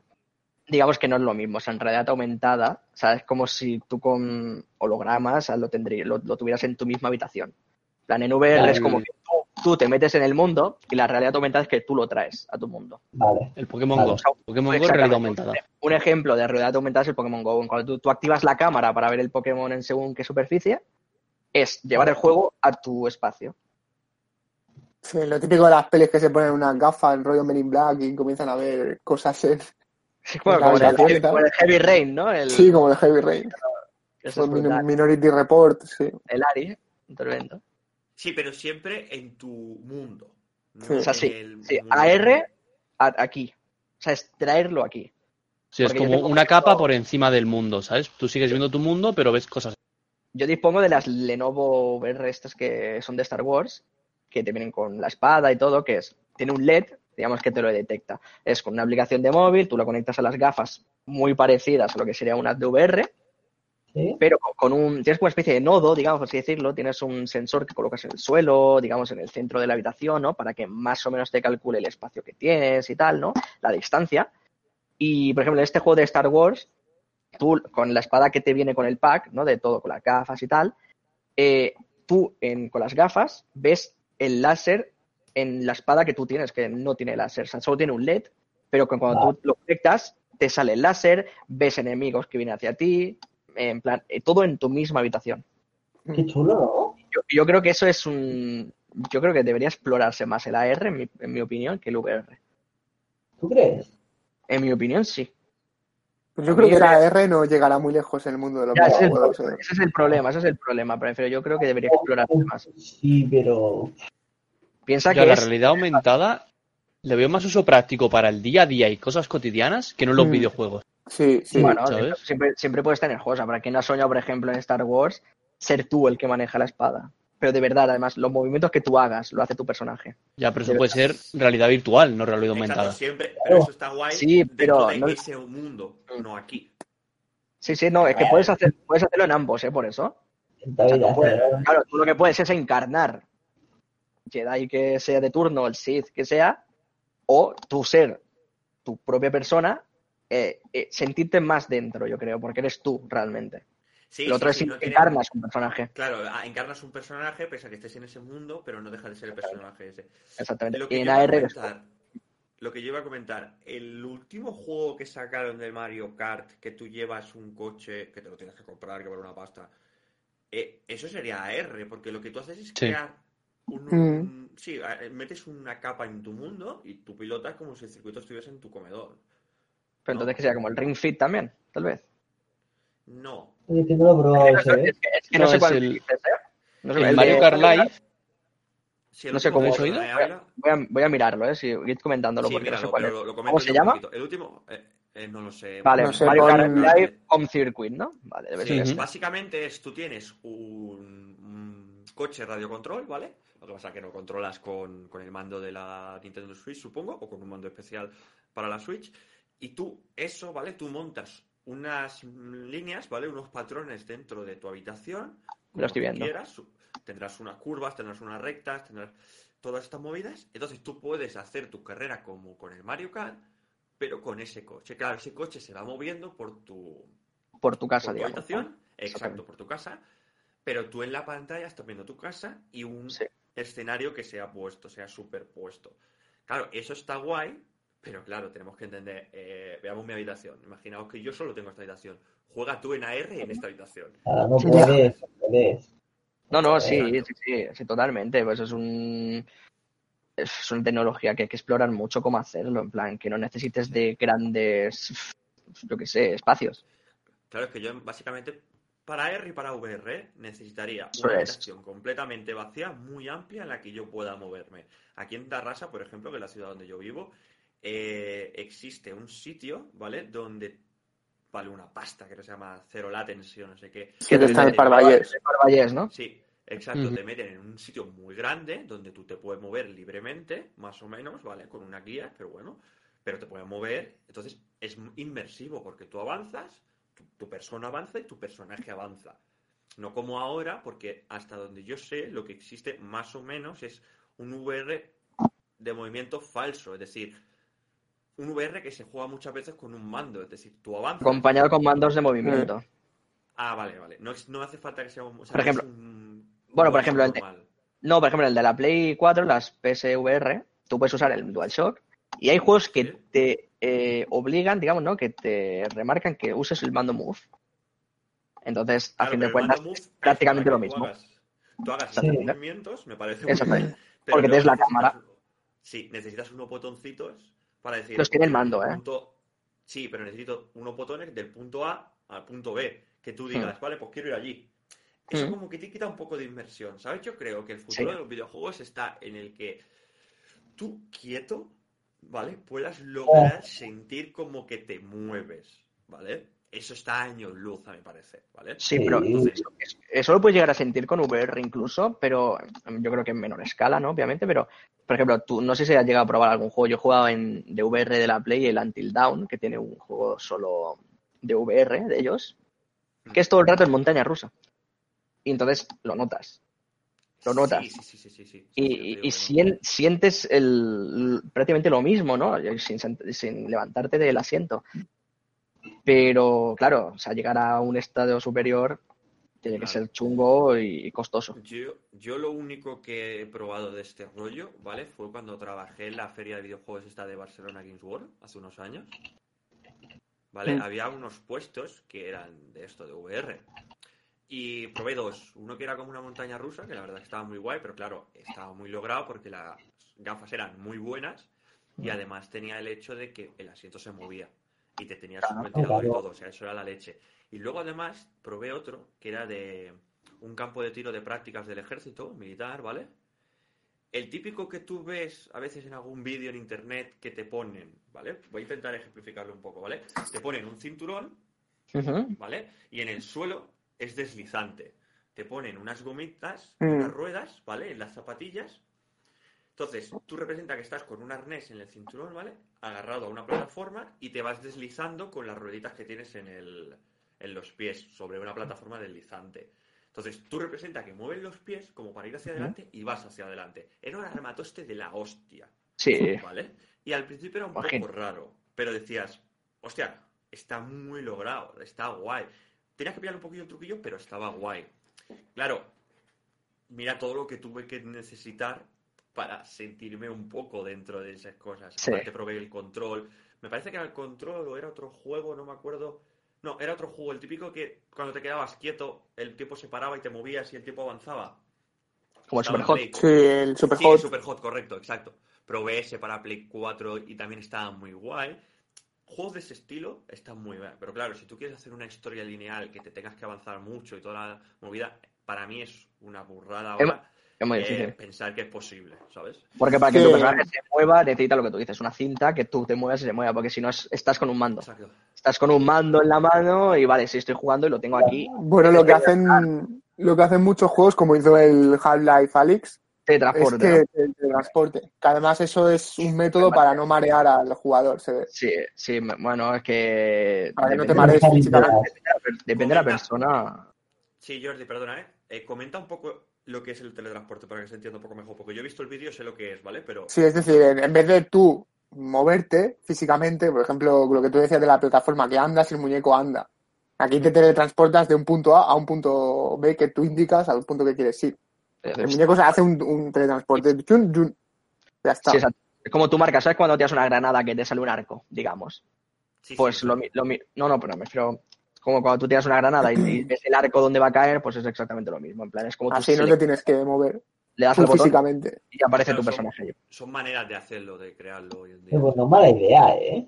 Hacer eso. Así No, tú- es que además es Sí, para, pero- no marearte también. Es un sistema para no marear Pero al yo, jugador. pero yo no lo veo, ¿eh? O sea, está bien, pero. Claro. no- A ver, pero como idea inicial, bueno. sí, sí, claro, sí, sí. Es algo que tienen que hacer para ir probando. Para mí son chap- o sea, chapuzas que se tienen que hacer ahora, ¿vale? Sí, Sí. pues llámalo arreglo, llámalo chapuzas, bro, o sea, llámalo como te dé la gana, pero eh, no hay otra forma, pues sea, busca la manera. Te coges y te pones el move, te coges y el escenario está capado como en el Super Hot ese y tampoco el movimiento es que necesites ser muy grande, o coges y teletransporte y a tomar por saco, ¿sabes? No sé, no sé. Eh, no sé a ver cómo. lo Yo creo- Paul O Jordi. Ah, Pablo, tú, tú vas a comentar algo. que tire más. Que yo creo que la realidad virtual nunca, bueno, nunca es muy exagerado, pero no sustituirá al, no sustituirá al modal, a la forma de jugar que tenemos hoy en día del mando y el teclado. No tiene Yo creo- yo creo que convivirán juntas, convivirán juntas o la realidad virtual no estará. Yo creo que la gente sigue gustando mucho jugar con mando y teclado y Para que sin caso convivirán juntas. Aparte hay juegos, a que aparezca una re- realidad virtual buena, válida y sobre todo económica, que no te valga 2.000 pavos, olvídate del teclado, del mando y pollas, olvídate. O sea, la gente se va a meter unos vicios. Si ahora me queda un vicio de 10 horas o 12, puf, con eso. Claro, tú eh, creo, creo, Jordi, perdona, eh, creo que estás siendo como muy. eh, te voy a llamar viejo, Clásico, ¿vale? Pero el hecho de Conservador. decir- Conservador. Eh, eh, un puto yayo, ¿sabes? O sea, No, pero- No, no, no, lo- se va a llevar esto siempre, esto va a ser viable siempre. Eh, tío, el día que te metan un chip o que Sí. puedas hacer algo como si fuese. No he visto SAO, pero creo que SAO va de ese rollo, ¿no? Sí, El un día que tú puedas decir, oye, que, que voy a jugar, tú tienes tu ordenador o tu cosa, le das a un botón y tú ya estás en ese mundo, por X mierdas, ¿para qué quieres un teclado, un ratón o un mando? ¿Me entiendes? O sea, estamos hablando de llegar a ese punto, ¿eh? A corto Es que- plazo, medio plazo. Ah, pero claro, entonces tú me estás ya hablando de un punto, Bueno, me no, estás hablando de un punto muy futurista. Sí, Eh, sí, que yo se estoy llega hablando- exa- exacto. Eh, si, si si- para mí, para, para mi parecer, si existiera esa tesitura de decir, juego con teclado ratón, al estar O funciona. O, o, o me meto al Valley yo, ¿sabes? Claro, Yo me meto claro. loco, ¿me entiendes? O sea, Pero, pero, pero, pero imagínate la locura. En plan, tú te vas a meter al Stardew, ¿vale? A ser granjero. ¿Sabes lo que te quiero decir? No, pero Ah, decir, quiero decir, quiero decir, como en tu vida tienes que ir a trabajar también. ¿Sabes? Bueno, Como si tú coges y dices, pues voy a jugar al FIFA, te metes el VR y estás chutando un puto balón. Pues, coño, no me jodas, Tej, que sí, pero quiero decir, una cosa es que tú estés jugando a Stardew Valley, yo creo, eh, desde aquí, desde un ordenador, un, una play o que sea, y otra es meterte tú, a estar ahí Sí, no. conreando, ¿eh? Eso es lo que me gustaría a mí hablar en este, en este programa, ¿vale? No sé si vosotros estáis de acuerdo, de decir, Mm, sí, ¿cómo pero... de guay, cómo de, por, por ser así flipado, ¿eh? ¿Cómo de guay sería poder decir, me voy a echar un LOL y voy a ser Blitzcrank y voy a ver las cosas como si yo fuese Blitzcrank cogiendo al desgraciado aquel, ¿sabes? Tremendo. Te tiene que dar miedo, eh, también te lo digo, ¿eh? Pero yo creo que- Yo si por- enfocamos de ese, de ese estilo, los juegos que más triunfarían serían fantasía y deporte. Sí, Sí. por supuestísimo. Sí. O sea, es como- Eh, te- tema LOL, es que yo el, el tema Y shooters, MOBA, sí. RPG, Y los de no tengo miedo, ojito. Los de No miedo tengo tienen ni que puta idea qué es cada uno. Pero yo creo que estilo LOL no triunfaría ninguno. Será No, el, final de ellos.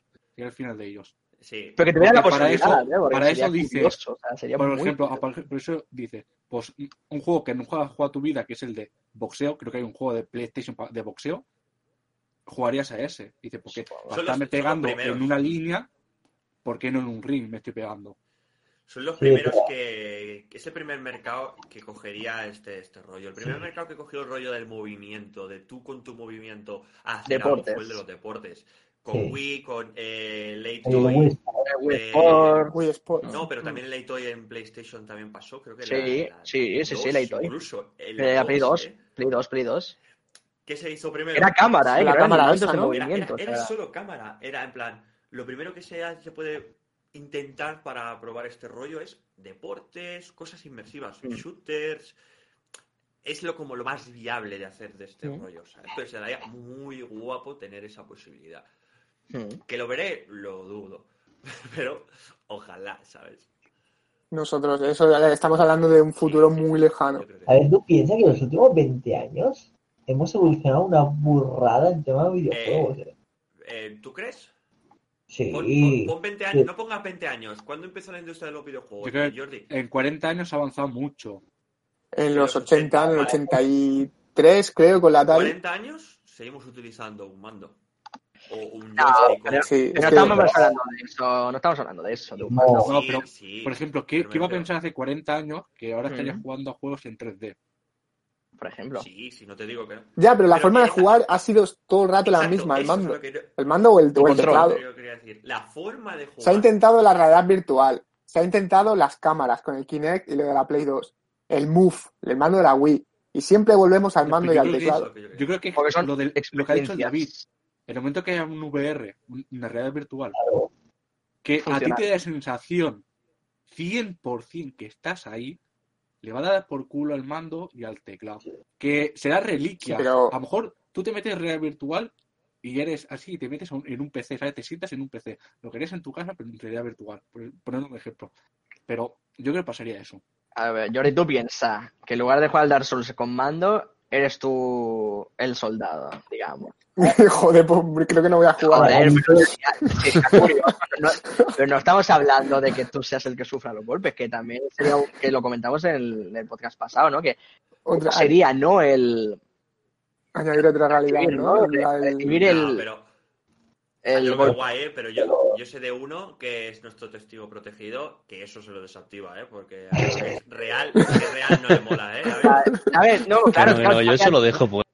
Nah, ¿qué vas a yo- no, pero tú imagínate que juegas al FIFA, te hace una entrada que te parte en la pierna y, ya- y tú sientes... No, A pero ver. no partir la pierna, Pero eso estaría bien que hubiera una opción de, de tú regular el daño que, que- que quieres sentir. De Sí, cero. a ver. Pero imagínate que te cosen a bala. cien. Eh, En el Dark Souls, cuando te clavan las espadas así tres veces. Los Pues, masocas pues, se el ponen a jugar al, el- al Tekken y estos juegos, el combo que Está- te hace estamos hablando de- Para dejarse pegar puñetazos. Estamos hablando de esto dentro de un casco que no va conectado en una parte del cuerpo. Otra cosa es que Ya, tú ya, con el casco vayas con, con placas puestas por todo el cuerpo que te mete un balazo en el pecho y no te un golpe en el pecho. Sí, no, pero con, un- exacto, o sea, con un perdigón o una bola de pintura.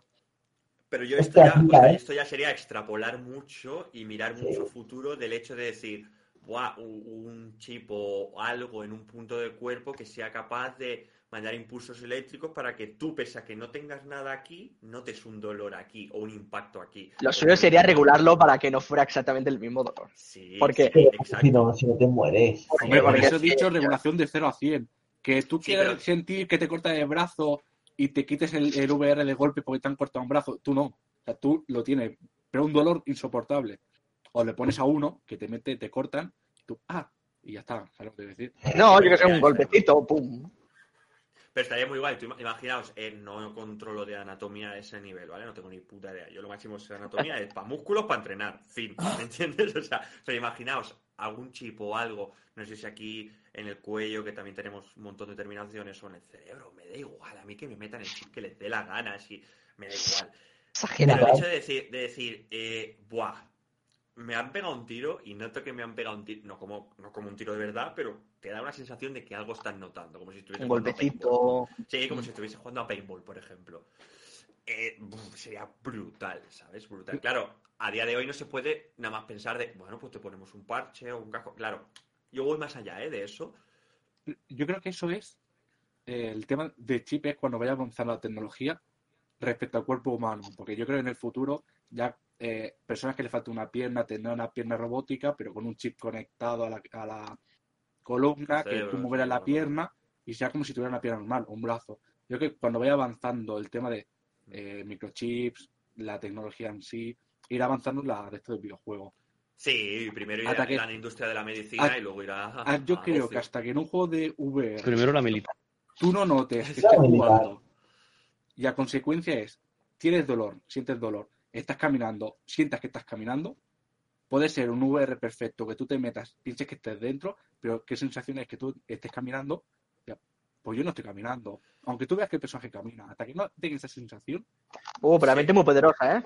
O sea, es- te es- puede hacer... Yo quería comentar, sí, pero quería ¿qué es? comentar eso. Tú mueves el pie, pero tú tienes que notar en la planta del pie que estás tocando el suelo. Tú imagínate Bueno, no pero ya, lo está consiguiendo Sony, ya lo está consiguiendo Sony con el DualSense un poquito y es un mando Mira, solo. ¿eh? eh, acabo de encontrar una noticia de, un- de unos guantes de realidad virtual que te permiten sentir la textura y, la dureza de los materiales Increíble.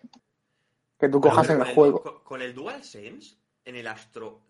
Se llama Astros Play. Astroplay, ¿no? Astrobot Astro, o... Astro, Astro Playroom o algo así se Bueno, llama. me da igual, en el Astro, ¿vale? En el Astro. Tú caminas por césped y solo con la vibración del mando y con el sonidito que emite el mando, Sí. uh, ya da un poco de Sí, sensación. pero eso es una vibración de asusta. un mando. Estamos hablando de un Sí, casco. que te, te va a vibrar No. el casco en la cabeza? No, Pero, pero, todo, bueno, un, todo un eh, exoesqueleto, por así decirlo. Escúchame, no te lo puedes ni imaginar porque no lo has probado y yo creo que el DualSense ha hecho un más allá de decir, Sí. no, estoy, no, estoy, no estoy pisando, pero mi cerebro me está diciendo que yo sé que estoy pisando metal. Tú cierras los ojos La parte del hierro es... y caminas y dices, estoy pisando metal. No lo estás notando los pies, obviamente, estás sentado en el sofá, ¿sabes? Pero dices, hostia, es de locos. Eso se está empezando a lograr, ¿sabes? Mm. Está bastante guay. Eh, eh, claro, estamos hablando de 2020, 2021, tecnología de ahora que dices, bueno, en un futuro nunca se sabe, pero está bastante guay lo que se está empezando a lograr en ese sector, ¿eh? Al menos con el DualSense yo he dicho, cuidado. No sé. Sí, Es- eh, yo, es que yo creo que el- lo que hablamos de lo que estamos teorizando del futuro es como teorizar de si tendremos coches voladores. Es decir, queda Ah. tanto Desde de... 2000. Para Es ver, más, es más, es más deseo Sí, nuestro, no. imaginación nuestra que, que se esté investigando. Hombre, es decir- llegará- carácter de los videojuegos que el coche volador. Lo dudo mucho. Muchísimo. Bueno, coche volador por decir algo, pero es decir, no, esto no lo veremos con 30 años y a lo mejor ni con 40. A ver, ya se no, esa, esa tu nieto. Claro, Ay, mi nieto a lo mejor sí, mi nieto se va a hacer polvo. El- La siguiente evolución de los videojuegos es todo digital. Ya prácticamente la gente ya no se compra los discos. Sí, tiene pinta que esta generación va a ser la última con disco. Exacto. Va- espero que no vamos desaparezca, ¿no? Vale, pero Yo vale, vamos igual. a intentar dejar un poco, vamos a intentar dejar un poco de lado la fantasía esta que hemos hecho y vamos a hablar de futuro inmediato, digital, ¿vale? Todo digital y yo- discos duros externos. Futuro inmediato, desgraciadamente, parece que va hacia el streaming. A mí no me gusta que vaya hacia el streaming. A mí me gustaría que existieran ambas, que coexistieran. Sí. No puedes comprar 80 pavos y un Netflix Hombre. de videojuegos y ya está. Hasta ahora existirán ambas seguro.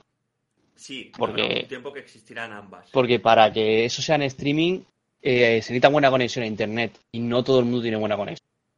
O sea, hoy en Ya, día aquí en 300 España, megas y me va con ping, eh, es que aquí en España ya es raro tener buena conexión a internet. ¿sabes? Mucha gente tiene una conexión normal. Pues para una conexión en streaming igual necesitas 5 megas constantes, por así decirlo. Y más de una vez aquí en nuestras casas no nos llegan 5 megas constantes ni locos.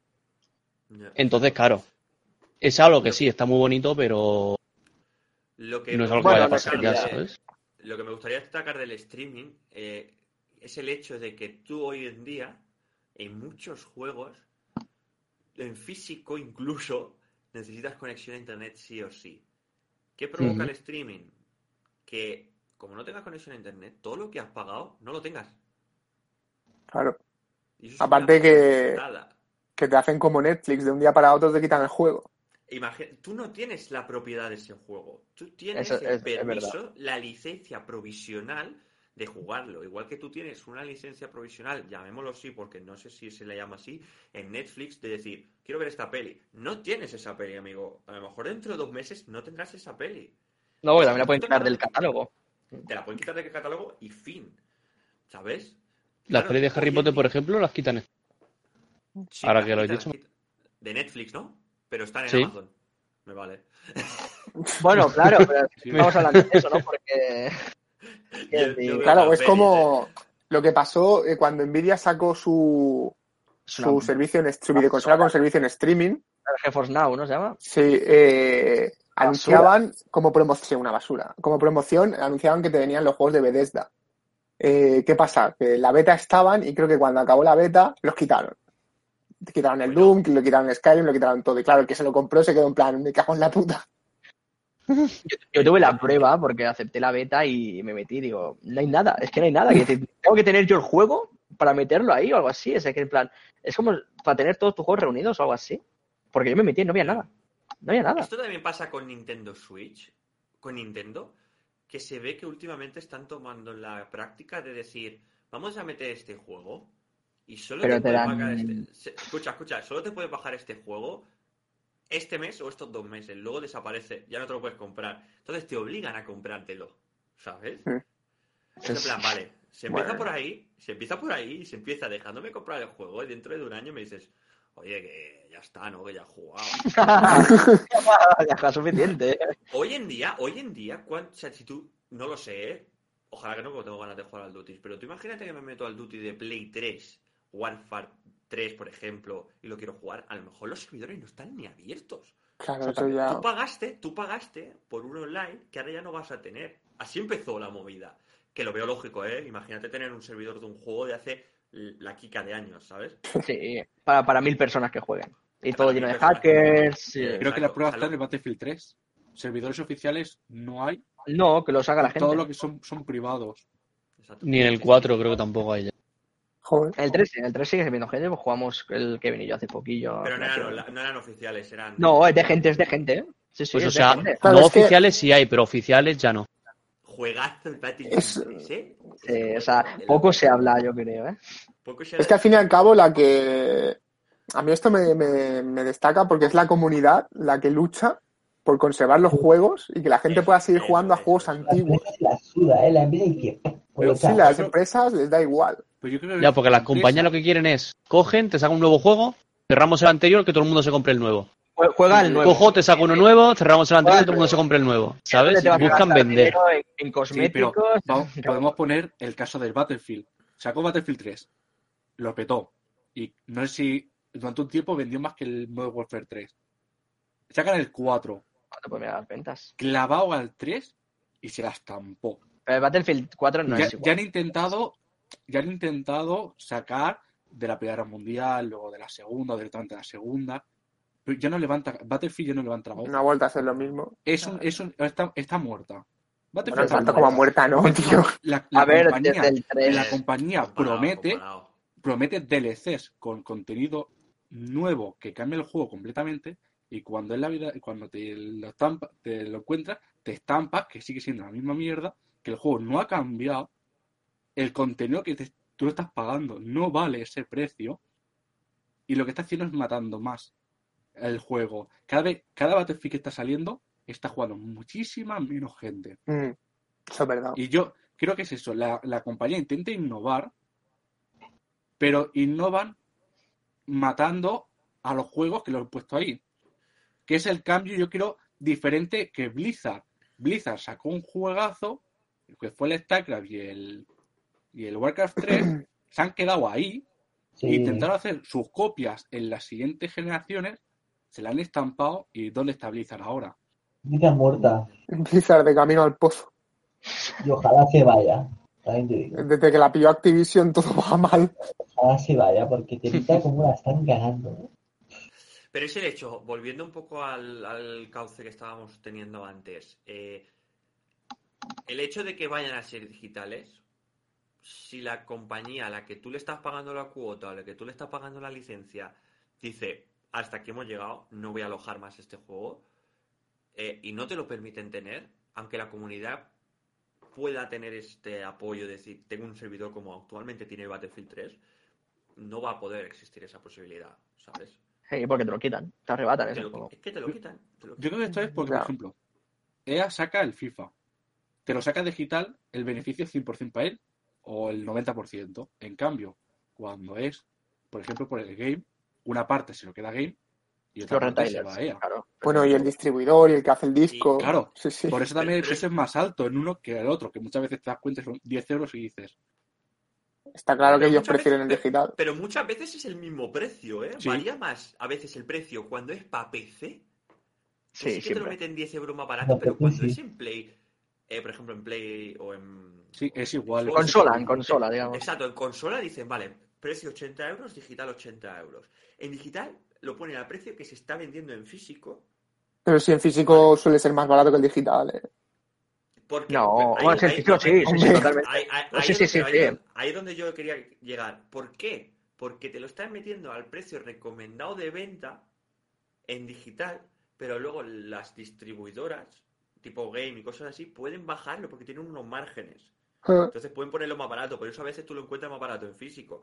Pero tú imaginaos el punto de que la propia empresa creadora del videojuego dice, esto se va a vender a 80 euros porque ponemos precio de venta recomendado a 80 euros, lo vendemos a 80 euros. Si luego el game lo quiere vender a 70, es su puta movida. Yo Sí, voy a ganar eso. Luego, 10 pavos tiene- más.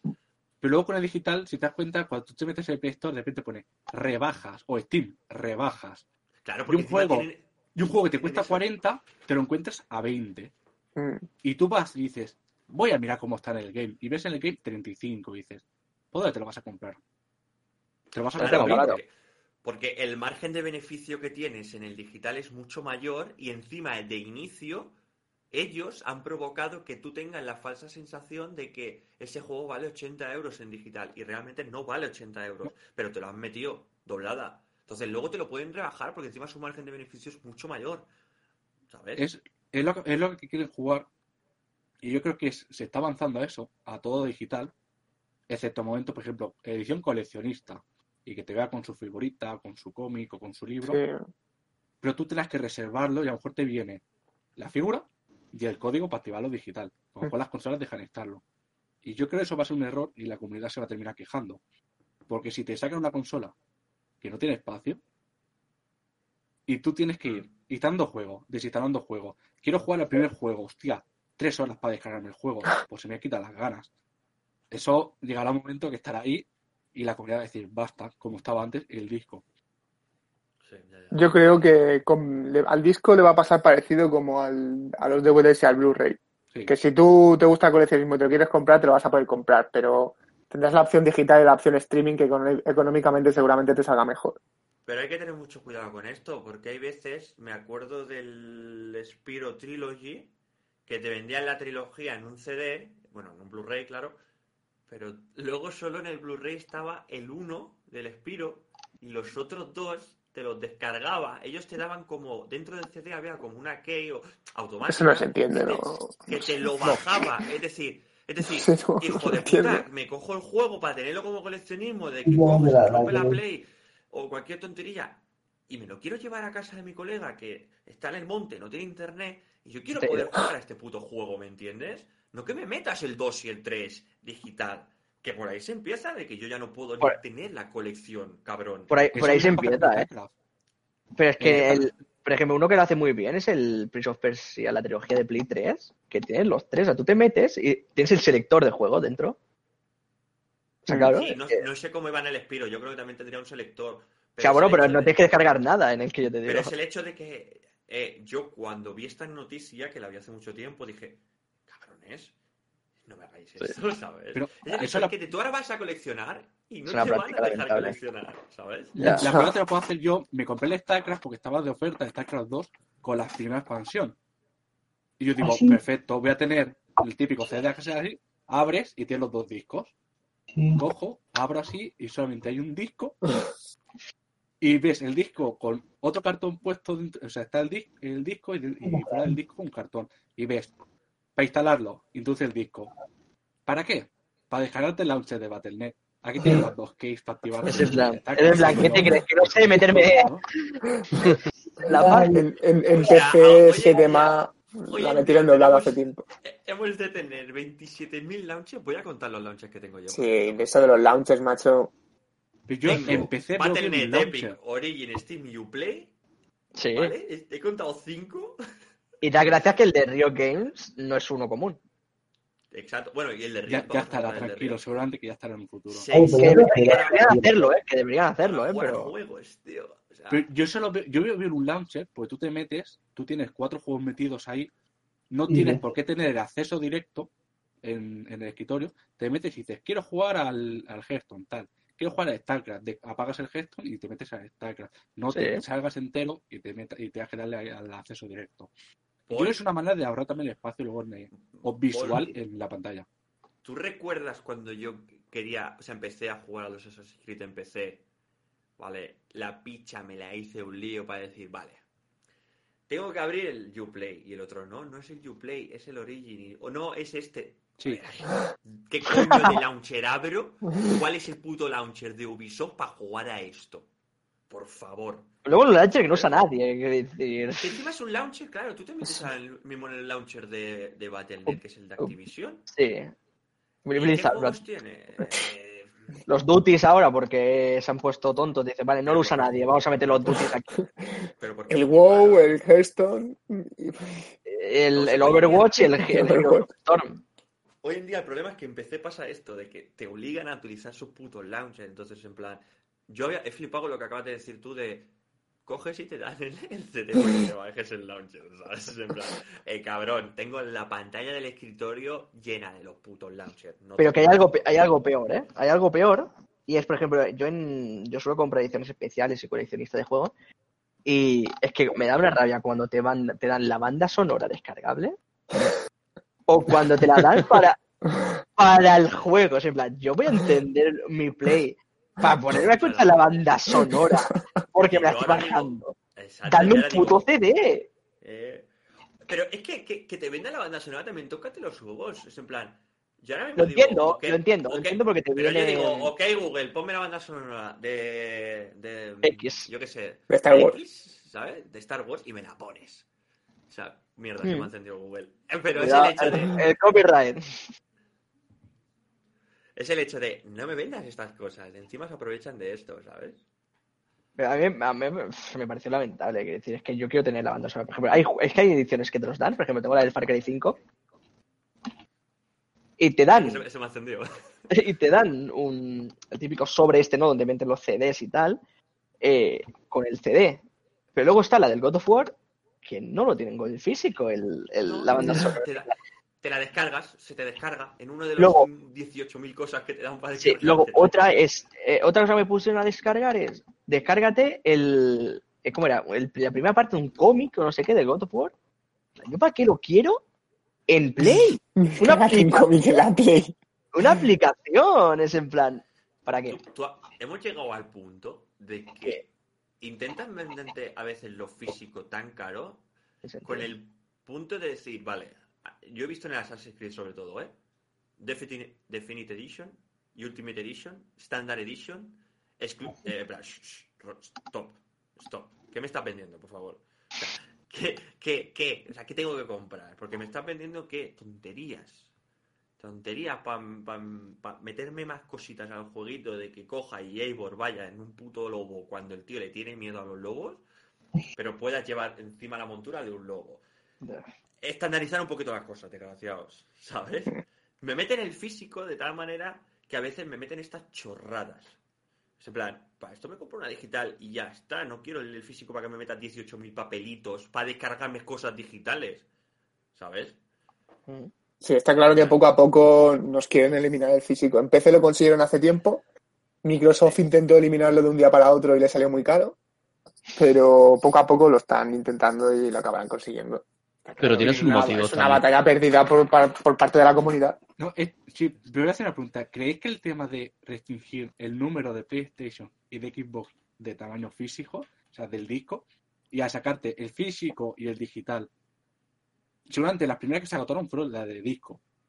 No, creo que fue al revés, ¿eh? No, pero es que digital creo que hicieron muy pocas, Bueno, yo creo, ¿eh? Por lo menos en mi caso, cuando fui a reservar la Carrefour, me dijeron de la digital no queda ninguna. Solo puedes reservar la física. Pero Mira, solo conozco una persona que quisiera, que sí. solo conozco una persona que quisiera digital.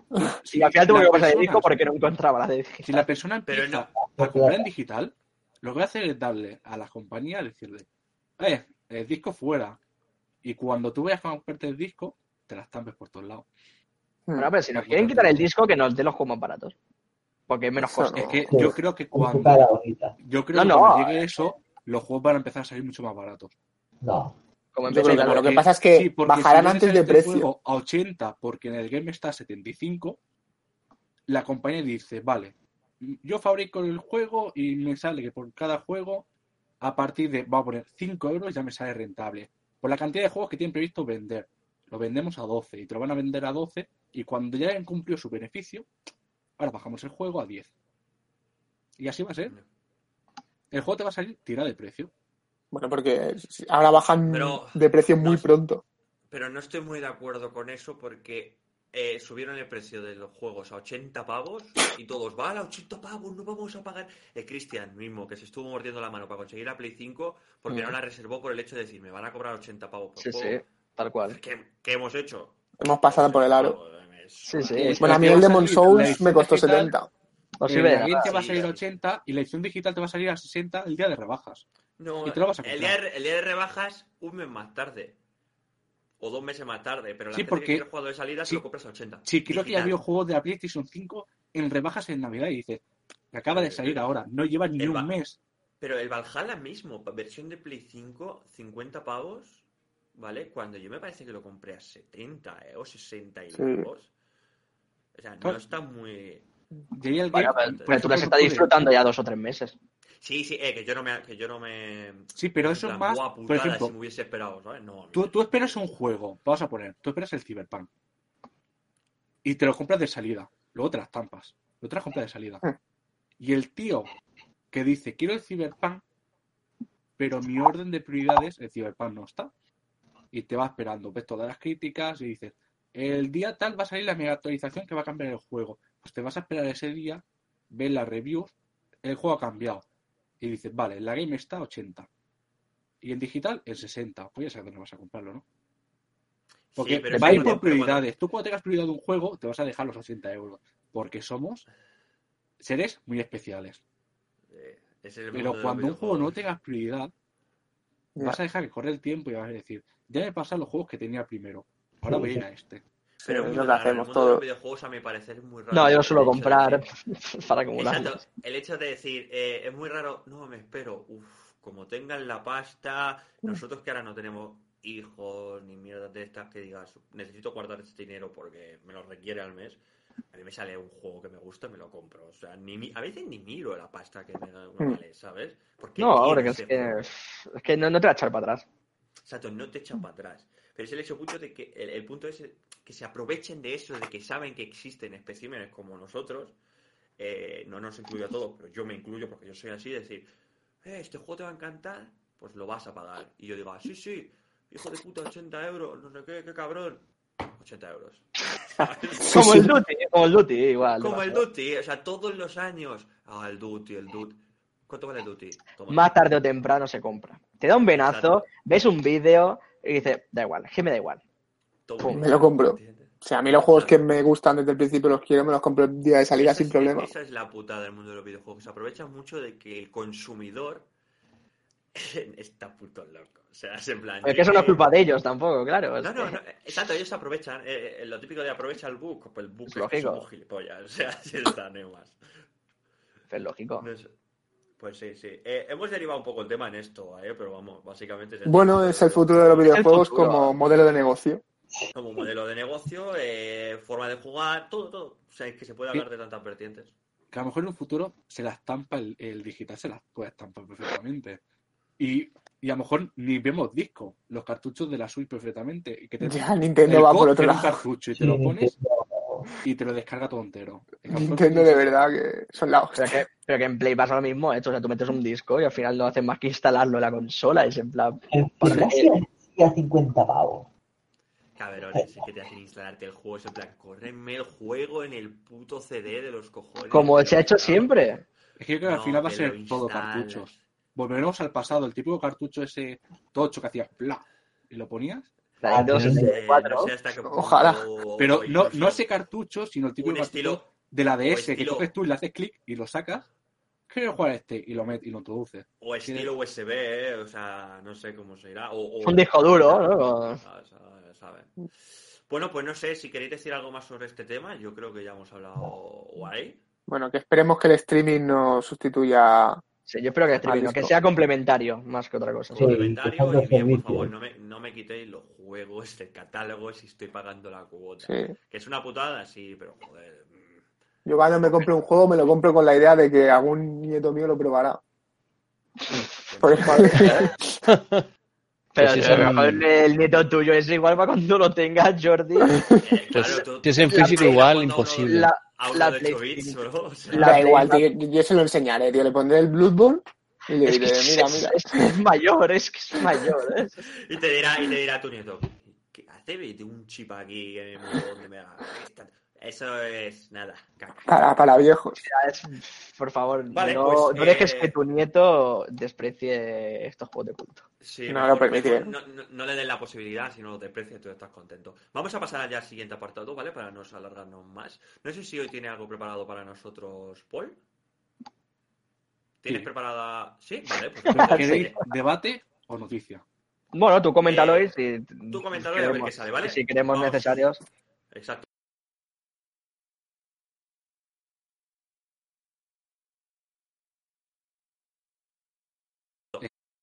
Que Damos paso a la sección de Paul a ver qué nos depara hoy. El primero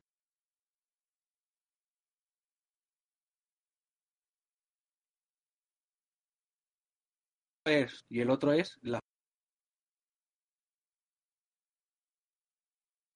foto de El primero. El primero, Es que no, yo no sé. eh, sé- Es que yo lo- Veré llamar la foto todas asentados de, de Madrid.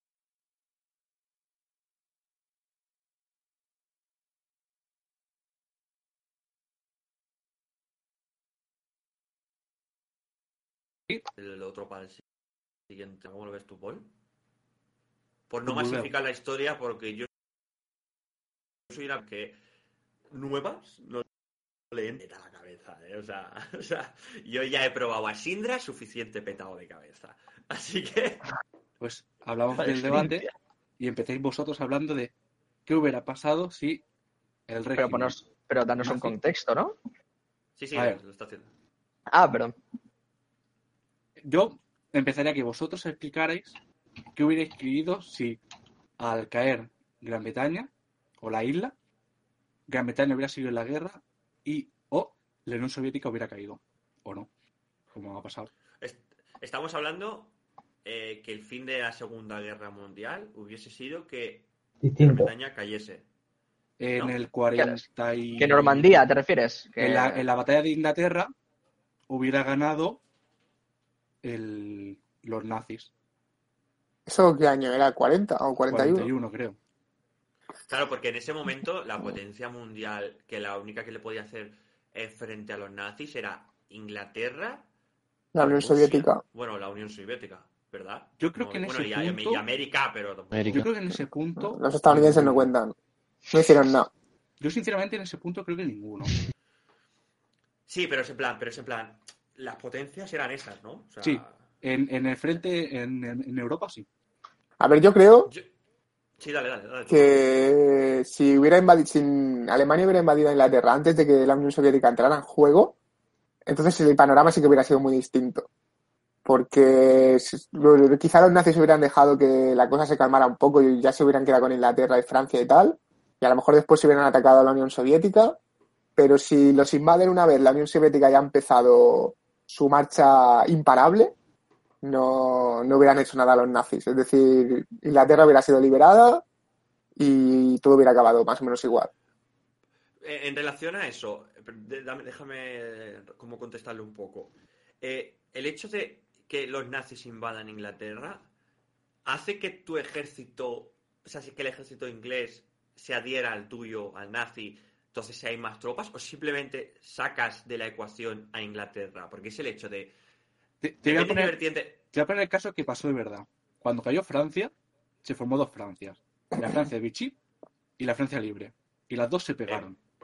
pu- Puta Francia, ¿eh? Recordad siempre. En Siria se pegaron ingleses y franceses contra franceses. Porque se nos- O sea, tú, afiliados tuyos que dices eh, se cambian de bando y otros que no se hubieran cambiado de bando. Pero pro- probablemente se hubieran cambiado todos de bando. Para parar la guerra. Ya no me pego más, se acaba la guerra. Ya, pero luego a la larga, a la larga esto provoca como con las colonias antiguamente. Tú invadías, te la quedabas, hacías que progresara y en un futuro decía la, la colonia, eh, aquí te quedas. Mm, no, que me largo. ¿sabes? Porque archivos que se han ido descubriendo, eh, salen, por ejemplo, los papeles de Himmler, que hubiera dividido, decía, el problema de la disconformidad entre naciones son las culturas. Eh, Los países se tenían que dividir en culturas. Y otros planes que tenía Hitler es, a mí no me interesa desde eh, la área del Rin hacia el Atlántico, a mí no me interesa de nada. Yo lo que quiero son las tierras hacia la Unión Soviética, que eran tierras de cultivo, eran prados.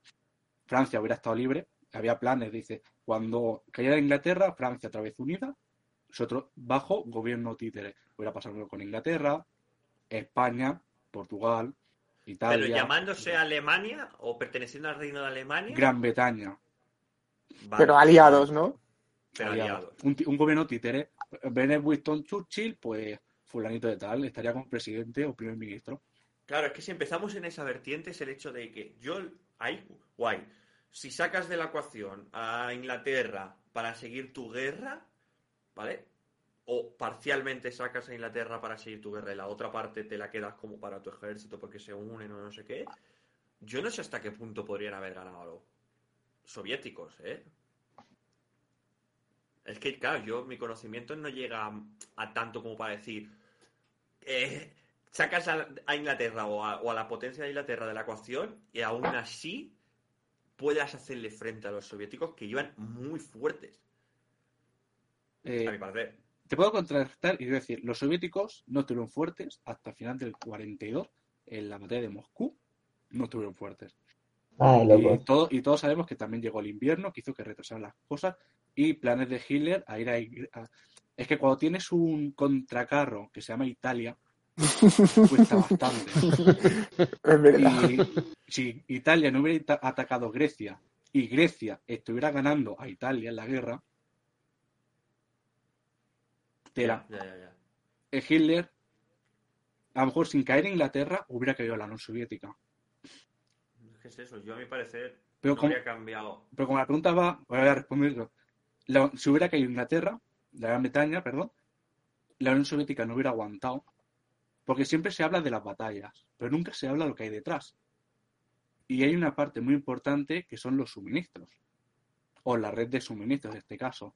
Si tú tienes que mover tropas, alimentos, carros de combate, municiones, etc., desde Moscú hasta Smolensk, o por ejemplo a Varsovia, necesitas trenes, necesitas camiones, necesitas aviones, necesitas mano de obra y vehículos para hacerlo. Lo que no se habla de la historia es que tanto Estados Unidos como Gran Bretaña le enviaban tanques, le enviaban municiones, le enviaban ropa, le enviaba comida y le enviaba camiones a Stalin. Si tú en una fábrica de coches que pasa a producir camiones no te quitas hacer camiones de guerra, ¿qué puedes hacer? T-34. Si tú, en vez de tener, si tú tienes 10 Tancazo. fábricas y tú tienes que dividir 6 fábricas en, 4 fábricas en tanques pesados, 3 en tanques ligeros, 2 en tanques medianos y el resto entre munición, carros, eh, tanques, que si aviones, a toda la industria pasarlo a tanques, es un cambio muy grande. Mm. Si hubiera caído la Unión el Gran Bretaña, la Unión Soviética no podía recibir por mar esos suministros, porque al caer Gran Bretaña, Hitler tendría las islas para poner su flota de submarinos. eh, tú envías todas las tropas. Eh, seguramente el canal de Suez hubiera caído. Porque, no que hubiera caído, se hubieran rendido. Porque que un ejército, tú estés luchando en Egipto, pero sabiendo que tu casa, que es Londres, está a salvo, te da un plus de moral. Pero si te llegan noticias, Londres ha caído y dicen que te rindas. Y tú dices, no me rindo, la moral no es la misma. Eh, Turquía hubiera entrado en la guerra, que es el gran escondido. Si hubiera caído el canal Suez, Turquía entra en la guerra, segurísimo. Y hubieran sido definitivos, o hubieran sido Eh, claves. Sí, porque no hubiera, no hubiera tenido por qué enviar Hitler tropas a Grecia, porque Turquía ya podría ayudar a los Estaba con el, estaba con los nazis, Turquía. No, Turquía era neutral porque tenían miedo, porque Turquía es, en la Primera Guerra Mundial era un imperio muy grande. Muerto, un un imperio muerto, pero un imperio muy grande. Al acabar la guerra, se desfragmenta. Al desfragmentarse, recibió una guerra, si no me equivoco, por parte de los... eh, por parte de los griegos hubo una guerra, más aliados, y hubo una guerra civil en, en- en Turquía y pasamos de una monarquía a una república. Por eso la capital está en, Ankara y no sigue en Estambul. Bueno, tiene la parte europea, ¿no? Y la parte asiática, ¿no? Sí, pero Estambul es la capital real. O sea, real digo de realeza. Y Ankara de la República eh, República de Turquía, no sé cómo se llama. ¿Hubiera sido fundamental que entrara? Sí, que era lo que buscaba Hitler, por eso luego envió también. Uno de los pretextos de enviar el Africa Corps fue que Turquía entrara en la guerra, porque necesitaba abrir un frente. ¿El Africa Corp era una parte del ejército alemán o algo? De... Sí, era un ejército de carros de combate de De Rommel. Rommel. Es que no he llegado a ese capítulo. Sí, tenemos que seguir. Bueno, Bueno, Erwin es- Rommel es uno de los mejores, considerado de los mejores generales, ¿no? Del ejército nazi. Se- No me spoileéis la historia. Cuando- estoy viéndome el cuando. Pero como se spoilea la historia. No, no me spoileéis la historia. no es un spoiler. Cuando Spoiler, a- muere. A Rommel lo ponen como el mejor. Ya me está spoileando, tío. Y esto, a cambiando, queda claro de que la Unión Soviética, si hubiera caído en Gran Bretaña, hubiera perdido la guerra. Queda claro, es que no, porque Bueno, si hubiera caído, como tú dices, en la guerra de Inglaterra, puede ser. Mm. es que, por ejemplo, si tú eh, tienes que enviar, eh, por ejemplo, soldados. Soldados van de una fábrica pasan a ser militares. Si tú puedes cerrar fábricas para tener más soldados, esto es, es una cadena. Cada ejército se complementa. Un día hablaré sobre la importancia de cuando se da de qué ejército era más poderoso de los aliados, el soviético, el inglés o el americano. El francés nunca. Nunca, siempre puta Francia. Es que yo no sé Aquí manda- hacemos un llamamiento a que se odie a Francia. No, no, no es que odie a Francia, ¿eh? Es que la Segunda Yo Guerra sí, Mundial, la a Bueno, Segunda Francia. Guerra a Francia no, a los franceses. en la Segunda Guerra Mundial iban con medallitas y duraron nada. Eh, unos ineptos. Son la, la Italia de los aliados. Exacto. Por- el- hablan de Rommel como el mejor, y yo creo que el mejor fue. eh, no me va a salir el nombre. Que hubo un mariscal Hostia. que hizo la defensa móvil, que se estudia hoy día. Eh, se dice que alargó la guerra entre seis meses y un año, solo con su defensa. Y este hombre iba a ser juzgado y ahorcado en los tribunales, en los tribunales de Nuremberg. Incluso abogados americanos e ingleses lo defendieron como diciendo, él es un mariscal. Él es Hablamos de nazi, un nazi, ¿no? Sí. Eh, von, Mans- von Manstein. El- vea. a este hombre lo defendieron los, los mismos aliados Joder.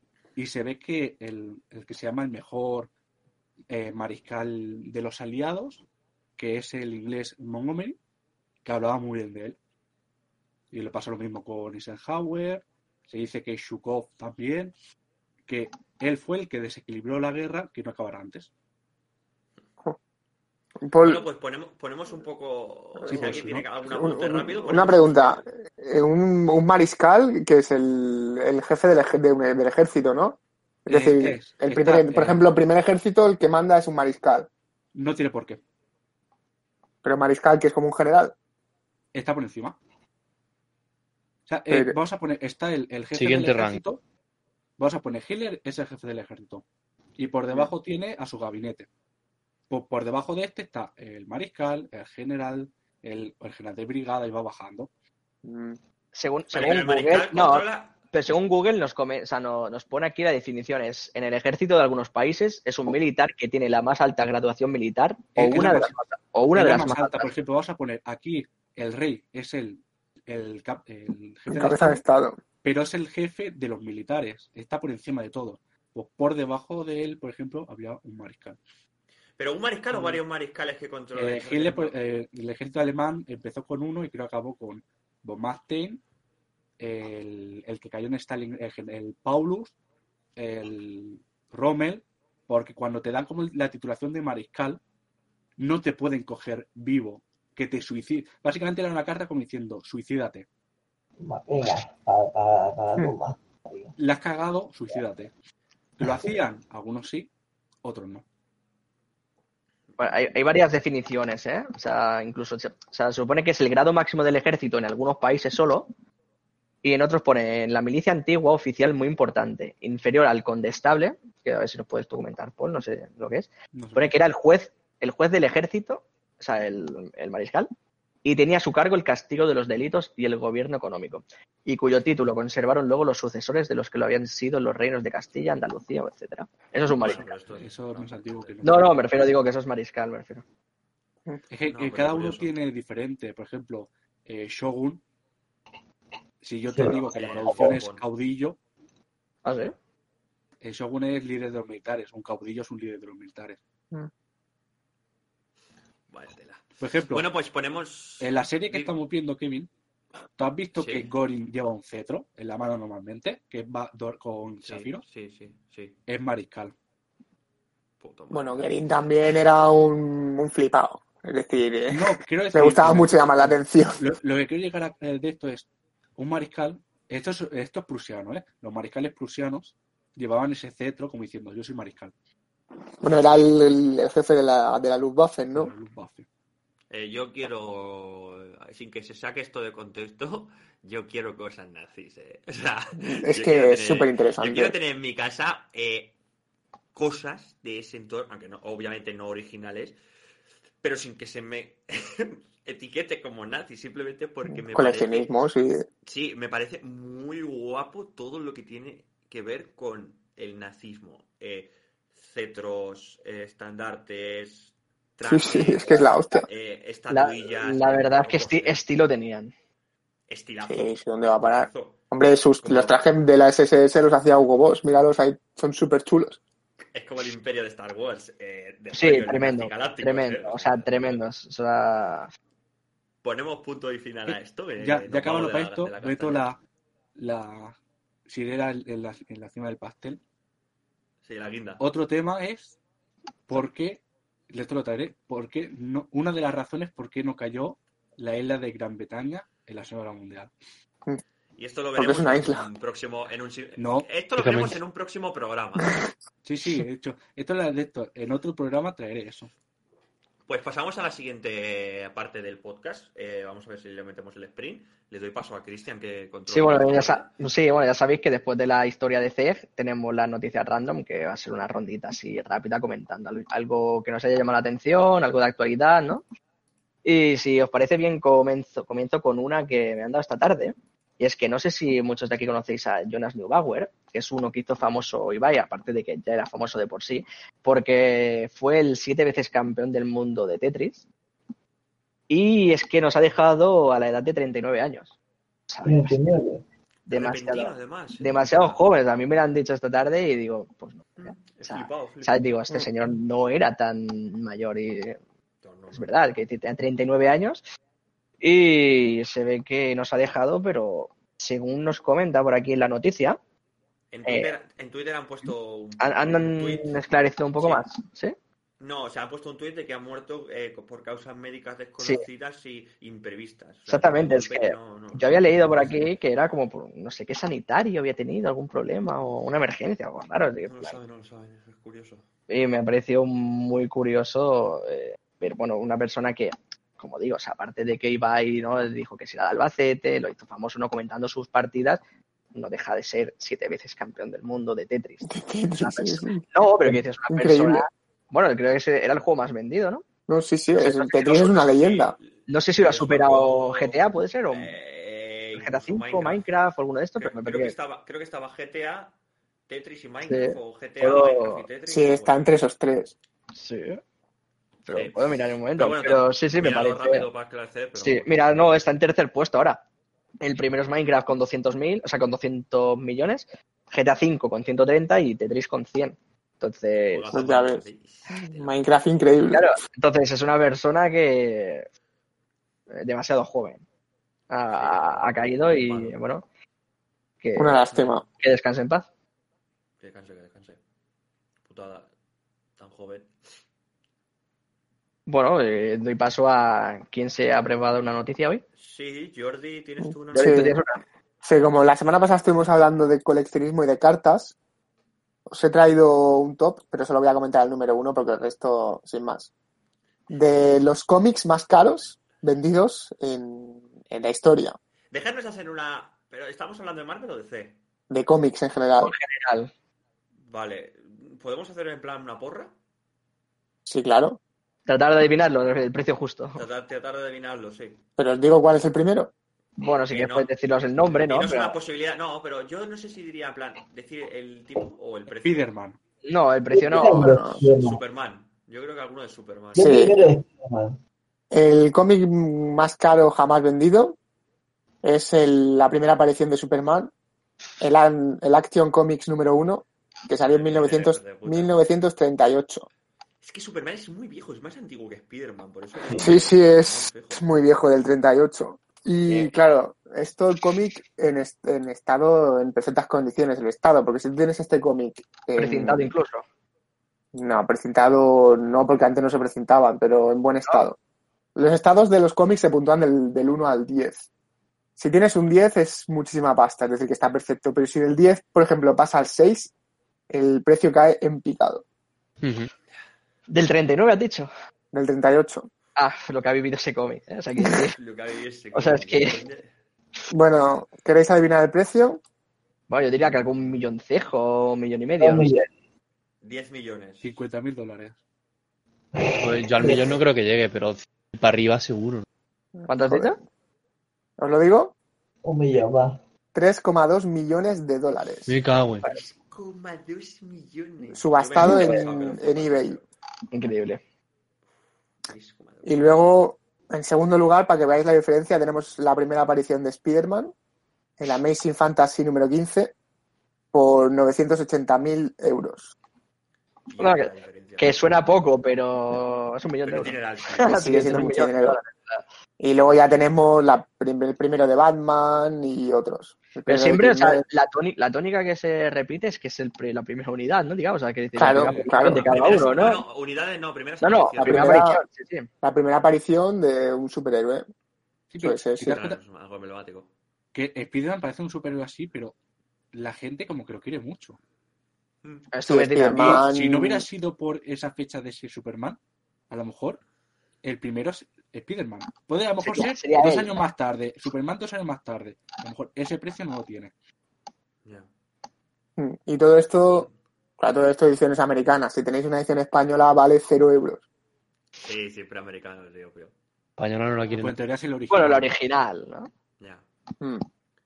Ya, pero es una putada, porque por ejemplo yo tengo primeras. Bueno, no primeras ediciones, ¿vale? Pero sí, el primer tomo de animes que me gustan. Claro, están en catalán. Es en plan, eso no lo voy a vender yo por dinero. No. puta un círculo así contando monedas, ¿eh? Contando Exacto, moneditas. es- tiene, tiene un valor para mí, pero eso en un futuro, por mucho que lo guarde, dice, "Bueno, me da igual. Hablo de catalán como hablo en castellano, es en plan. No, lo que importa es la original. Entonces, claro, si hay algo que tomará valor en, en el idioma que es fuera, es que la gente lo busca en ese idioma. Claro, es que los cómics nacen de Estados Unidos, básicamente, y los superhéroes. Sí, Guay, pues guay, guay, la noticia guay. No sé si Ávila tiene alguna noticia. Sí, ¿no? Sí, yo, yo tengo algo. Vale, pues hacemos una noticia de Ávila y David, tú tienes una noticia de hace unos días que guardamos en la escaleta, ¿la puedes ver? Sí, pero ya no, está actualizada esa noticia, bro. ¿No? Bueno, pero Bueno, pues entonces pasamos a. a No, no, que se prepare una la semana que viene y ya está. Sí. Sí, tengo, tengo yo una guardada así rápido y ya está. Ávila, comenta. Yo tengo la noticia de que en Alemania, en una granja, 90 vacas han hecho explotar el. ¿Cómo se llama? ¿El sitio este El granero. están? El granero. ¿Con los pedos o qué? Escúchame, Sí, los, Con el metano, ¿no? pedos- Sí. los pedos de las vacas son los primeros causantes, o sea, son uno de los primeros causantes de contaminaciones, ¿eh? O sea, poca Eh, broma. A ver, tío, están muy por detrás de, lo- de los Eh, principales. Escúchame, pero se, se- con- o sea, contaminan un montón esa mierda. Sí. Cuenta que no son cuatro vacas, ¿eh? O sea, tú las vacas que te comes a lo mejor están en unos terrenos ahí, un montón de vacas que te vuelven loco. O sea, no voy a buscarlo ahora porque no voy a buscarlo, pero de verdad, estuve hablando con un amigo vegano mío que no es un vegano talibán, que de verdad que me explica las cosas guay, y yo con él, pese a que yo coma carne y él no, no hay ningún problema, y él me va explicando cositas que a mí me interesan, y me lo estuvo explicando, y es eso, eh, son una de las primeras causas de contaminación, los putos pedos de las vacas. Sí, sí. Bueno, pues, pues, por, vacas- eso, por mayor razón, ¿no? De comérselas. No, porque el problema, el problema es que hay muchas vacas. Ah, vale, que él lo no lleva a su terreno. Él llevaba, él- él- él llevaba su terreno, ¿no? De sobre Pero, crecimiento eh, de vacas, ¿no? La, la población de las vacas actual no es la población natural de las vacas. ¿Me Bueno, entiendes? pues habrá es que igual que la de los humanos. ternera. Estamos así, estamos así en la gloria, ¿sabes? Si no, no habría tanto humano, pero es el hecho. Explica tu noticia, Ávila, de, de- de lo de las vacas. Pues eso, que están las 90 vacas en el establo y pues como los peos de las vacas son como son, en un establo cerrado, sin ventilación, eso es una bomba nuclear. Y Y una una, chispa. sí, una Una fuga bomba. electríca en un momento y boom. Y murieron todas el las techo, vacas. se incendió el establo, salió un- hubo una víctima, Qué era un-. Una vaca, una vaca fue víctima, se quemó, So- ¿Solo murió una vaca? Le prestaron Sí, una- declaración a la vaca. se quemó una vaca, pero O sea, Pero pocas resto- vacas me parece. Oye, Escúchame, un peo, una, una cow moab, poca broma, ¿eh? ¿no? Poca broma, ¿eh? Claro, el- Imagino que es metano. Sí, sí, sí, creo que sí. Y bueno, contaminan tanto porque el metano, por si no lo sabíais, es 20 veces, tiene un efecto de invernadero 20 veces por encima del, del, del CO2. Así que claro, un kilo de metano son como 20 kilos de CO2. Que miento si digo que una de las principales causas de contaminación son los putos peos de las vacas. Eh, pasamos a la noticia que yo tengo, ¿vale? Que he leído esta semana. Pero vamos a cogerla un poco con pinzas, ¿vale? Porque en cuanto la vi intenté contrastarla un poquito y una web me dice una cosa y otra web me dice otra. Pero bueno, así abrimos un pequeño debate y ya pasamos a lo, a lo final, ¿vale? Que es, los mandos de la Xbox funcionan con pilas a día de hoy. ¿vale? ¿En serio? Curioso. Sí, sí, funcionan con pilas. No tienen No van, no van batería baterías. de ningún La tienes que comprar. Entonces, yo la noticia que he visto, ¿vale? La noticia que he visto, pero también he intentado desmentirla por otro lado. Si una web me dice que sí, no webs en plan eh, random, ¿eh? A lo mejor Vandal me dice una cosa. Eh, Chataca. eh, exacto, Medistation me dice otra. Es en plan, no me liéis, pero bueno, yo la, la suelto y ya investigaremos un poquito y hablamos en plan de que había un acuerdo de Microsoft Duracell para que sus, sus mandos tuvieran pilas y no directamente promocionar Duracell, pero que se utilizara eh, las pilas y entonces el cliente pudiese comprar Duracell. Yo, ¿vale? Si me pongo paranoico es en plan, Es una joder, broma, en ¿eh? parte sí, en parte sí, por el hecho de, ¿por qué pollas no metes una batería como el mando de Play y aún sigues utilizando pilas? Es que me parece locos, increíble. ¿eh? A mí, a mí me parece increíble. tío. Me parece que esté en la época de la Game Boy, ¿sabes? Todavía. Que las metía en el congelador para ver si la pila sacaba más energía. Pilas, ¿eh? O sea, yo es que creo que no he comprado pilas nada más que para un Pero, reloj que tengo aquí chinos. ¿pilas recargables o...? Bueno, pilas. El sistema Pilas, pilas, Puedes, claro. puedes- Es utilizar pilas puedes recargables, decir- pero no- doble A, ¿no? Supongo. Puedes decir, Pero, no, sí. no utilizo batería, pero meto unas pilas recargables.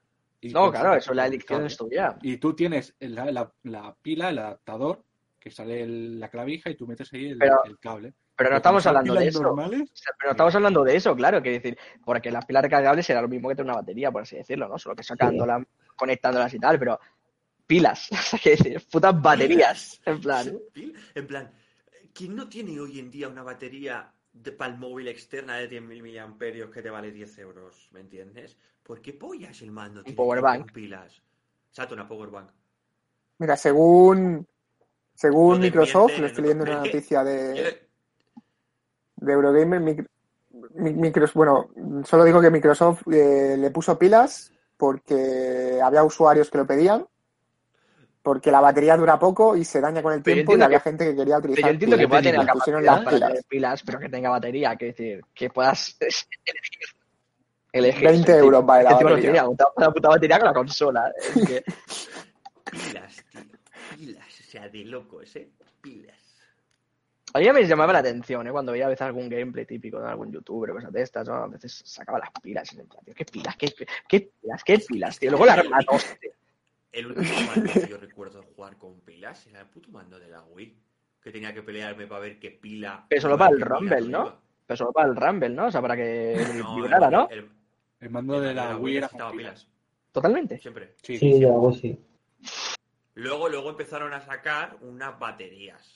Que básicamente era Se que metían, la ¿no? parte, la parte la metías ahí, pero tú tenías que sacar esa parte y cargarla. O sea, que era que era algo así. Pero bueno, que el concepto es ese. Pero- que no se sabe. Porque en el mando de la Wii era más cómodo una pila que una batería en sí. Bueno, sí, porque es más rápido. Porque no te- el tema de Claro. desplazarte, en Exacto. cualquier lado hay pilas. Exacto. En cualquier O- lado no hay baterías. Es un momento, es un momento de coger unas pilas nuevas, ponerlas y ya puedes seguir jugando. Tú no puedes jugar a la Wii con el mando conectado a la luz. No, pero, Con el recar- cable, pero, pero cargarlo, ¿sabes? Ya, pero. Ya, pero mientras tanto no puedes jugar. Bueno, pero que te las dos opciones, que tienes el recargable o pilas para cuando no puedas cargarlo y digas, quiero jugar ahora 30 minutos, por decir algo. No sé, no sé, pero es curioso, ¿eh? Es Pero era la de esto que te daba la, la Wii. Ya. Que era una consola diferente a PlayStation de la Xbox. No, o sea, o sea, así lo idearon. Encima, No lo digo si es, si es así como lo idearon, pues que se lo hace. Es que también hace tiempo, ¿eh? por eso. Sí, la verdad es que sí. Eh, ¿Pasamos a la penúltima sección, Cristian? Sí, me parece bien, ¿eh? Vale, ah, da- dale, dale. Bueno, como siempre, coméntanos, ¿no? De dónde sale. Ah, Eh, vale, sí. Eh, pasamos a la sección eh, que no durará mucho porque somos los que somos, pero bueno, al menos nos conocéis un poquito. Que lo que me gusta de esta sección, pese a no ser nuestra y ser de Yo Interneto, eh, me sirve para que nos conozcáis un poco cuánto de flipados somos. La sobrada. Hoy voy yo, que soy un flipado. Sí, hoy, hoy, hoy tenemos tu opinión, a ver, ¿no? ¿Qué Ya, es hoy la pregunta, la pregunta te la hago yo, ¿no? En plan. Exacto, ¿qué es la sección de a qué animal te bajas? ¿La, la de Cristian? Bueno, pues como hacemos cada semana, le preguntamos a uno de, de los participantes a qué animal, uno contra uno, sería capaz, como límite, de derrotar, ¿no? Digamos, de cargarse en un combate. Hemos. ¿Podemos comentar el, el ranking o lo hacemos después de, de tu Lo opinión? decimos después. Lo decimos después. No, para actualidad. Vale, pues este, en este programa le toca a Kevin. Así que, bueno, ¿qué animal Vale. crees tú que puedes bajarte uno contra uno, encerrados en un cuadrilátero, por así decirlo, sin escapatoria, sin armas, sin nada? Vale, vale. He de decir que la primera vez que yo planteé esta pregunta en el servidor, ¿vale? Dije este animal, ¿vale? Y luego, luego me retracté. Sí, sí. Por- porque me, me pusieron pruebas de en plan, ¡buah! El bicho me revienta. Como, como que corre Pero bueno, 5 kilómetros, pero bueno, pero bueno, que el segundo animal también es de flipado, ¿vale? El primer animal es un puto delfín. Es que, a ver, me dijo explica, explica- explica cuál era tu, tu excusa. El- encima, en el agua. En el agua, no, o sea, primero dijimos, mira, mira, no lo matas ni en la tierra, o sea, en plan, ni fuera. No, dice, no, no, y en el agua también me lo bajo. A ver, yo, yo antes de ver el vídeo, ¿vale? Eh, yo pensaba que me podía bajar un delfín a puños. Qué fácil es. El delfín viene a por ti y tú tendrías que sacrificar un brazo porque te va a reventar el brazo, pero coges el puño y le haces así. ¡Pum! Y se lo metes en el agujero ese que tiene en el cuello al puto delfín y a tomar por culo el delfín. Ahí abres la mano sin que salga o coges lo que hay para que no respire. Y ese delfín no respira y se muere. Pero luego vi un vídeo de que el delfín tiene unos músculos que lo flipas. Lo que está mamado, ¿eh? Está mamado el delfín, ¿eh? Y que el tío te mira a ciento y pico kilómetros por hora, ¿eh? Con el... El tipo ese, ese que te, tiene... te pega bocados, es que te pega bocados también. Pero yo a día de hoy sigo, sigo diciendo que si sacrifico un brazo, si me pilla el brazo aquí, yo creo que le meto un puño en la agujero. Que, que no, que tú no metes un puño en el En el- agujero y te vas a romper la mano, que no entra. Es que además tú metes la mano y la que empieza a moverse te arrastra por ahí o te parte la Claro. muñeca. Tú Imagínate, metes la mano, él empieza a moverse y te- esto te hace fuera. No, pero eh, le meto el brazo entero así. ¡Bimba! Hasta aquí, hasta aquí. Pues te parte el codo. Me lo bajo. Escúchame, no al 100%, no estoy convencido al 100%, pero un Antes. 30% me lo bajo. Antes de que llegues al delfín, te meto tres picotazos. Yo creo que te ha agujereado. Son te picotazos porque es un Beck, ¿no? ¿Beck? Y te deja Pero- tieso, porque te dará uno aquí, ¿vale? Te dará uno aquí y este brazo inutilizado. Uno menos. Y el Es otro que te te lo va a dar- arranca. Es que te, va- te- te mete en el corazón, yo creo, y te hace una hemorragia. Está Te- muerto no matan a no tiburones, Kevin. Matan a tiburones a picotazos. No estoy convencido al 100%, ¿eh? O sea, pero algún resquicio queda en mí de que me lo puedo bajar. Pero ¿eh? bueno, ¿cuál fue el siguiente que pensaste que dices, bueno, el delfín el igual no, porque estamos hablando de un animal de otro medio. Pero. Exacto, no es mi medio, no es mi medio. Pero el siguiente que dije es un canguro. Joder. No. Un Oye, canguro. escúchame. El canguro yo estoy convencido que le meto un puño que lo flipa. Tengo que tenerle la distancia controlada, porque el canguro tiene unas piernas que te revientan. Sí. Pero yo he visto un vídeo de un señor Le mete un el canguro, le el mete canguro le pilla, le pilla al perro. Se lo coge así, dice- ¿eh? Dice, mi perro, el canguro tiene el perro así. como- El señor dice, mi perro, mi perro, y va allí, se pone en guardia y le hace al canguro, ¡pimba! Y le mete un buco Y canguro. el canguro se queda atontado. El canguro suelta al perro y el canguro dice, bueno, no, dice, Se queda- se queda que, que me ha metido un.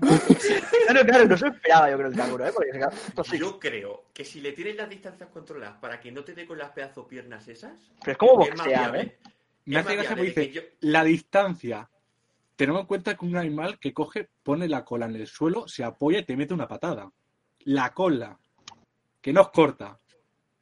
Bro, si le tengo la distancia Sí, controlada. tres metros. Yo pues a ver, yo soy cinturón negro de taekwondo, ¿me entiendes? O sea, Y ese, y ese es diamante. Y el canguro es diamante. escúchame, yo le controlo un poco las distancias y me cuesta. Seguramente me lleve alguna hostia.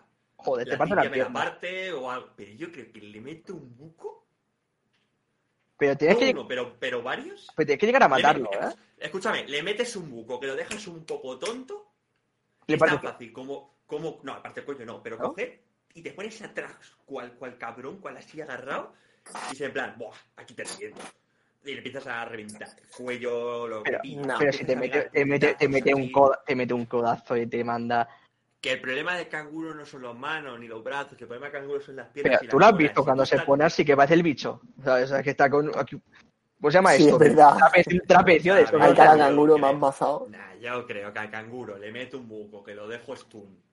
Claro. y me pongo y, y me pongo detrás y el canguro que está un poco así tontito que ya se está despertando eh, me pongo detrás agarrado y yo creo que le pillo un poco así y le empiezo a meter así en el cuello y me lo reviento Pero es que tienes que llegar a matarlo, ¿eh? Porque el vídeo que vimos es un buco que se queda con el canguro.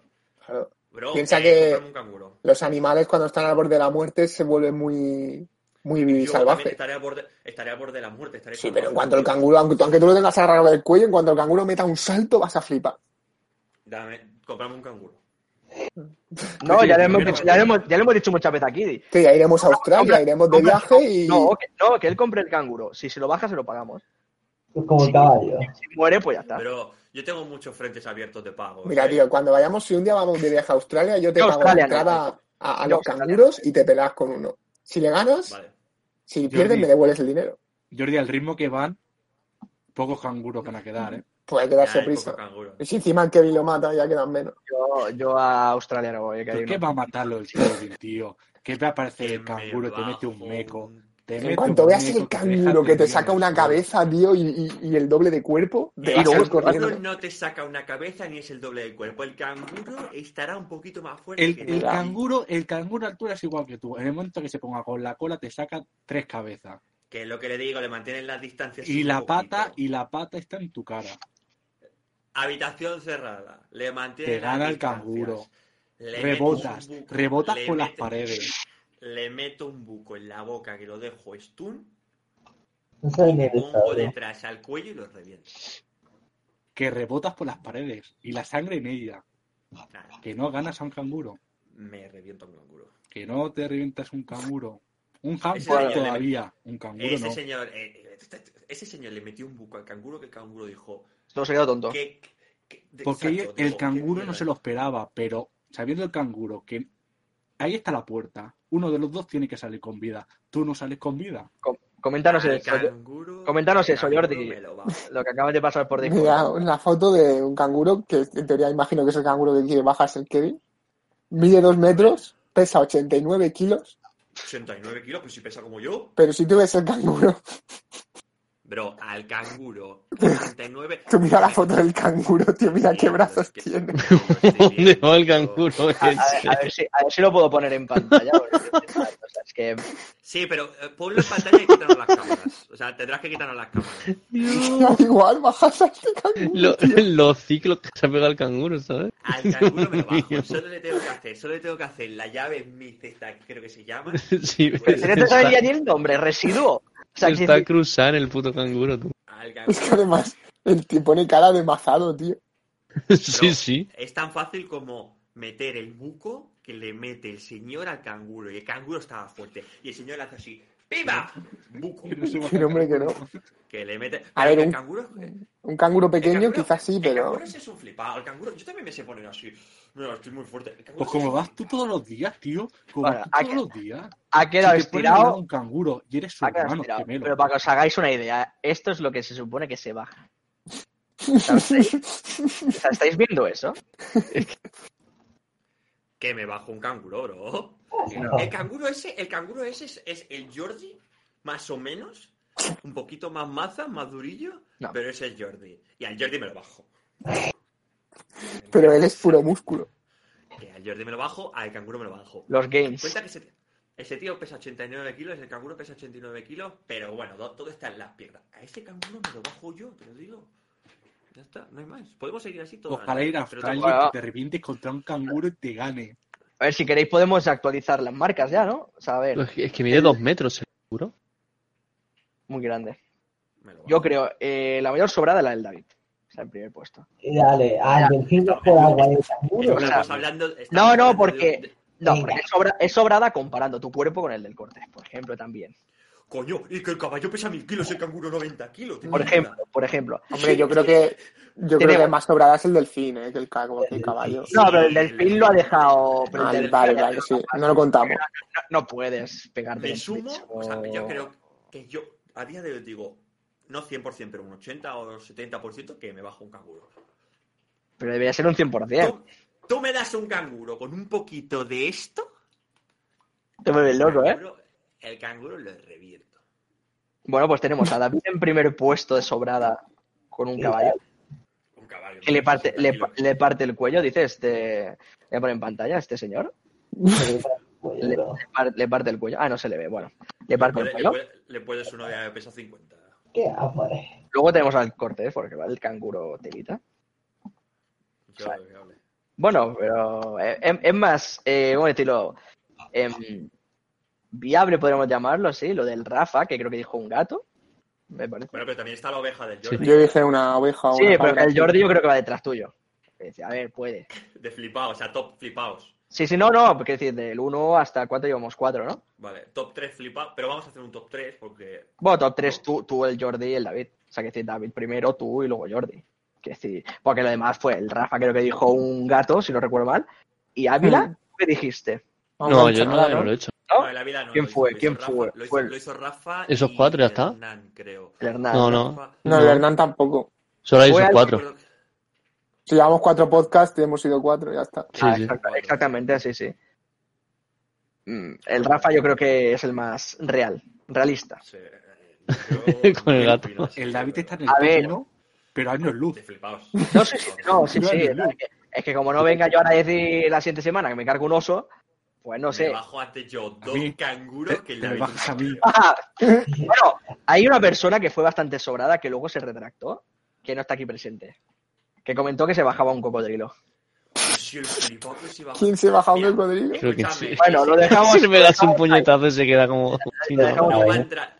No, no está, no está con nosotros, ¿vale? Sí, sí. Está vivo, pero no está con nosotros. porque aún no se ha enfrentado a un cocodrilo, pero decía que se bajaba un cocodrilo. Sí, sí, que digo, eh, me muerde el brazo, da igual, doy vueltas con él, le meto. Eh, Un cocodrilo que coge, te muerde y empieza a hacer así. y te- Está muerto, está muerto. Como Ah, mucho no, puede bueno. derrotar a un caimán pequeño, un caimán Ah, cría, bueno, pero No, no, eh, ni polla. No, luego, luego, luego se ve que vio ataques de cocodrilo y dijo, Oye, me no, dijo no.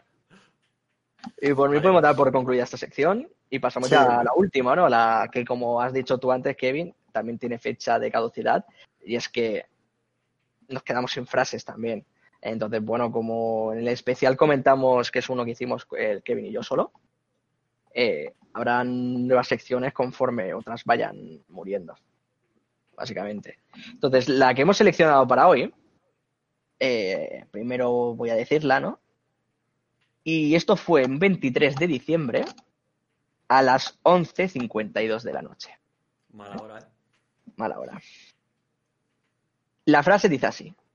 Joder, la puta mierda de la gitana, tío. O sea, ¿vosotros qué pensáis? ¿Quién ha podido ser? la La puta mierda. seguro. Yo creo que el Kevin, Sí. jugando al Assassin o algo. Al Valhalla, seguro. La. Samira, no, la Samira. Yo creo que ha sido el Kevin y en el Assassin's Creed, seguramente. Bueno, ahora, ahora me gustaría O algo de los barcos, igual, igual que estaban las cortesanas, pues igual antes de las cortesanas tuvieron las gitanas A mí me gustaría saber. y le toca a las gitanas, ¿sabes? No sé, algo así. Me gustaría saber por qué esta frase, ¿no? La relacionáis con él. ¿No? Está así tan. No sé, no sé si se podría llamar racista, especista. Bueno, especista, no sé, no creo. Pero- Especista. Los Pero- gitanos son una especie pero, aparte. ¿eh? Bueno, no, es una raza, pero que decir. Bueno, una tribu, ¿no? Más bien. No sé, Bueno, cómo, son se- un sí, que bueno, no sé cómo se denominan. colectivo, ¿Puedo empezar una- yo? colectivo, sí. Sí, no, pero primero dejemos que se defienda, ¿no? Porque, ¿Etnia? Etnia, sí. Etnia. Etnia. Puede ser que etnia, sí. Entonces, Cortés, coméntanos por qué dijiste, joder, la puta mierda de la gitana, tío. A ver, las horas que eran, A ver, un 23, era el día antes de Nochebuena. Yo estaba de cierre. No, sí, estaba de cierre y tenía mucho curro. Y a mí a veces, o sea, cuando tengo mucho curro me gusta jugar y relajarme. ¿Qué pasa? Que en el LoL no me relajo. ¿Vale? Entonces, yo iba a, a tope, o sea, en plan cabreado, porque había una Samira enemiga que, a ver, eh, no es por ser aquí especista ni racista ni nada. especista. ¿Me entiendes? Pero es gitana, o sea, es gypsy, no hay más. Eso no, no la califica como inferior ni superior.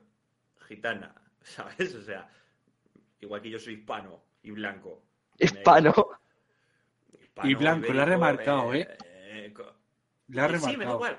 Pero con el Hernán lo hemos hablado muchas veces. Y hetero también. gente- eh, eh, con mucha gente lo hemos hablado a veces del hecho de decir, puedes ser negro sin que sea un calificativo Claro que no. negativo, ¿me entiendes? Entonces No. yo dije gitana, ¿vale? Pero, pero no ni inferior ni superior, gitana, porque Como es- cualidad, es una, una cualidad, ¿no? es Digamos, es una característica suya.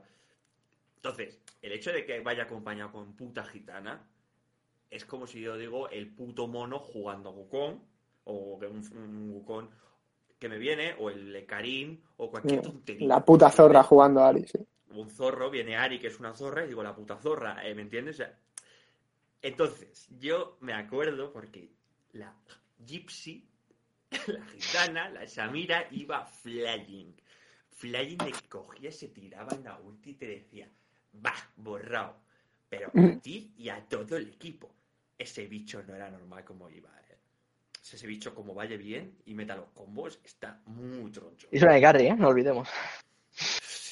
Carry- es una de carry que te para cositas, tiene la ulti esa que parece la de Que la salta, da saltitos salta, para adelante, para atrás. eh, te reseteos. mete de cerca, te mete de lejos, tiene la ulti que se le mete cada dos por tres. Ese campeón no está balance, tío. La puta Samira, la gitana, tío. Bueno, voy- Muchísima. Yo creo que está bien explicado, Paul. ¿Tú quieres comentar algo, verdad? Pues, Yo he dicho el Kevin, pues pensé que era el Valhalla, hasta que el Kevin, hasta que el David ha dicho, no, es del LOL. Y luego me he acordado, es la persona que le llama Sena la de los ojos verdes. Por ejemplo.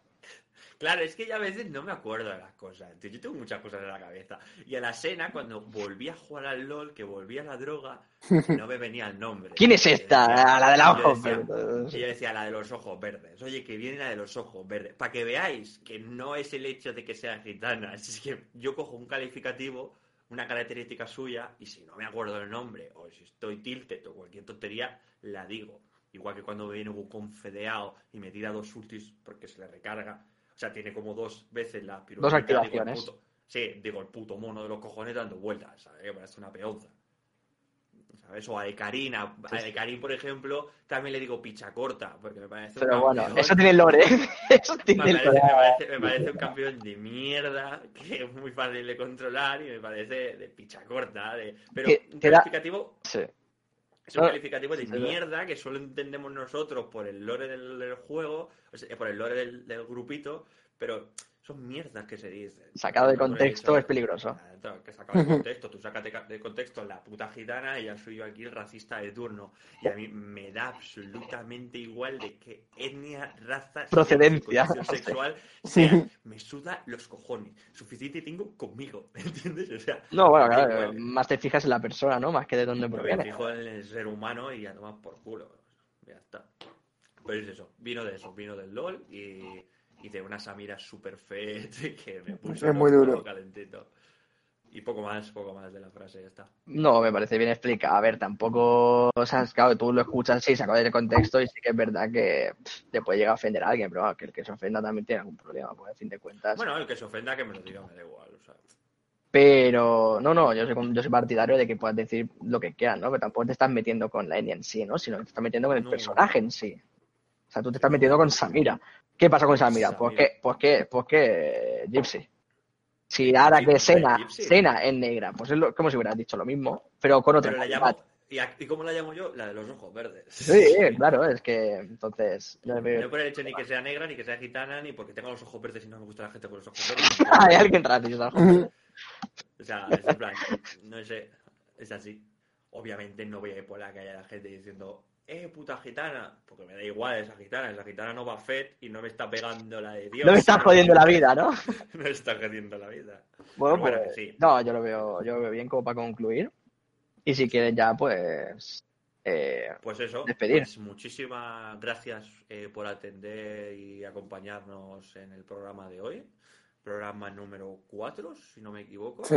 Sin contar el especial para que nos Sí, digamos que será el, el 4 numerado. Sí, el cuatro El cuarto. Eh, teniendo los primeros, el primer tema de América con nuestro corresponsal Hernán. Lo llamaremos corresponsal porque mola más. Y bueno, pues un placer y como todos los programas, pasamos a despedirnos. Hasta nunca. Hasta nunca. Adeu. Adeu.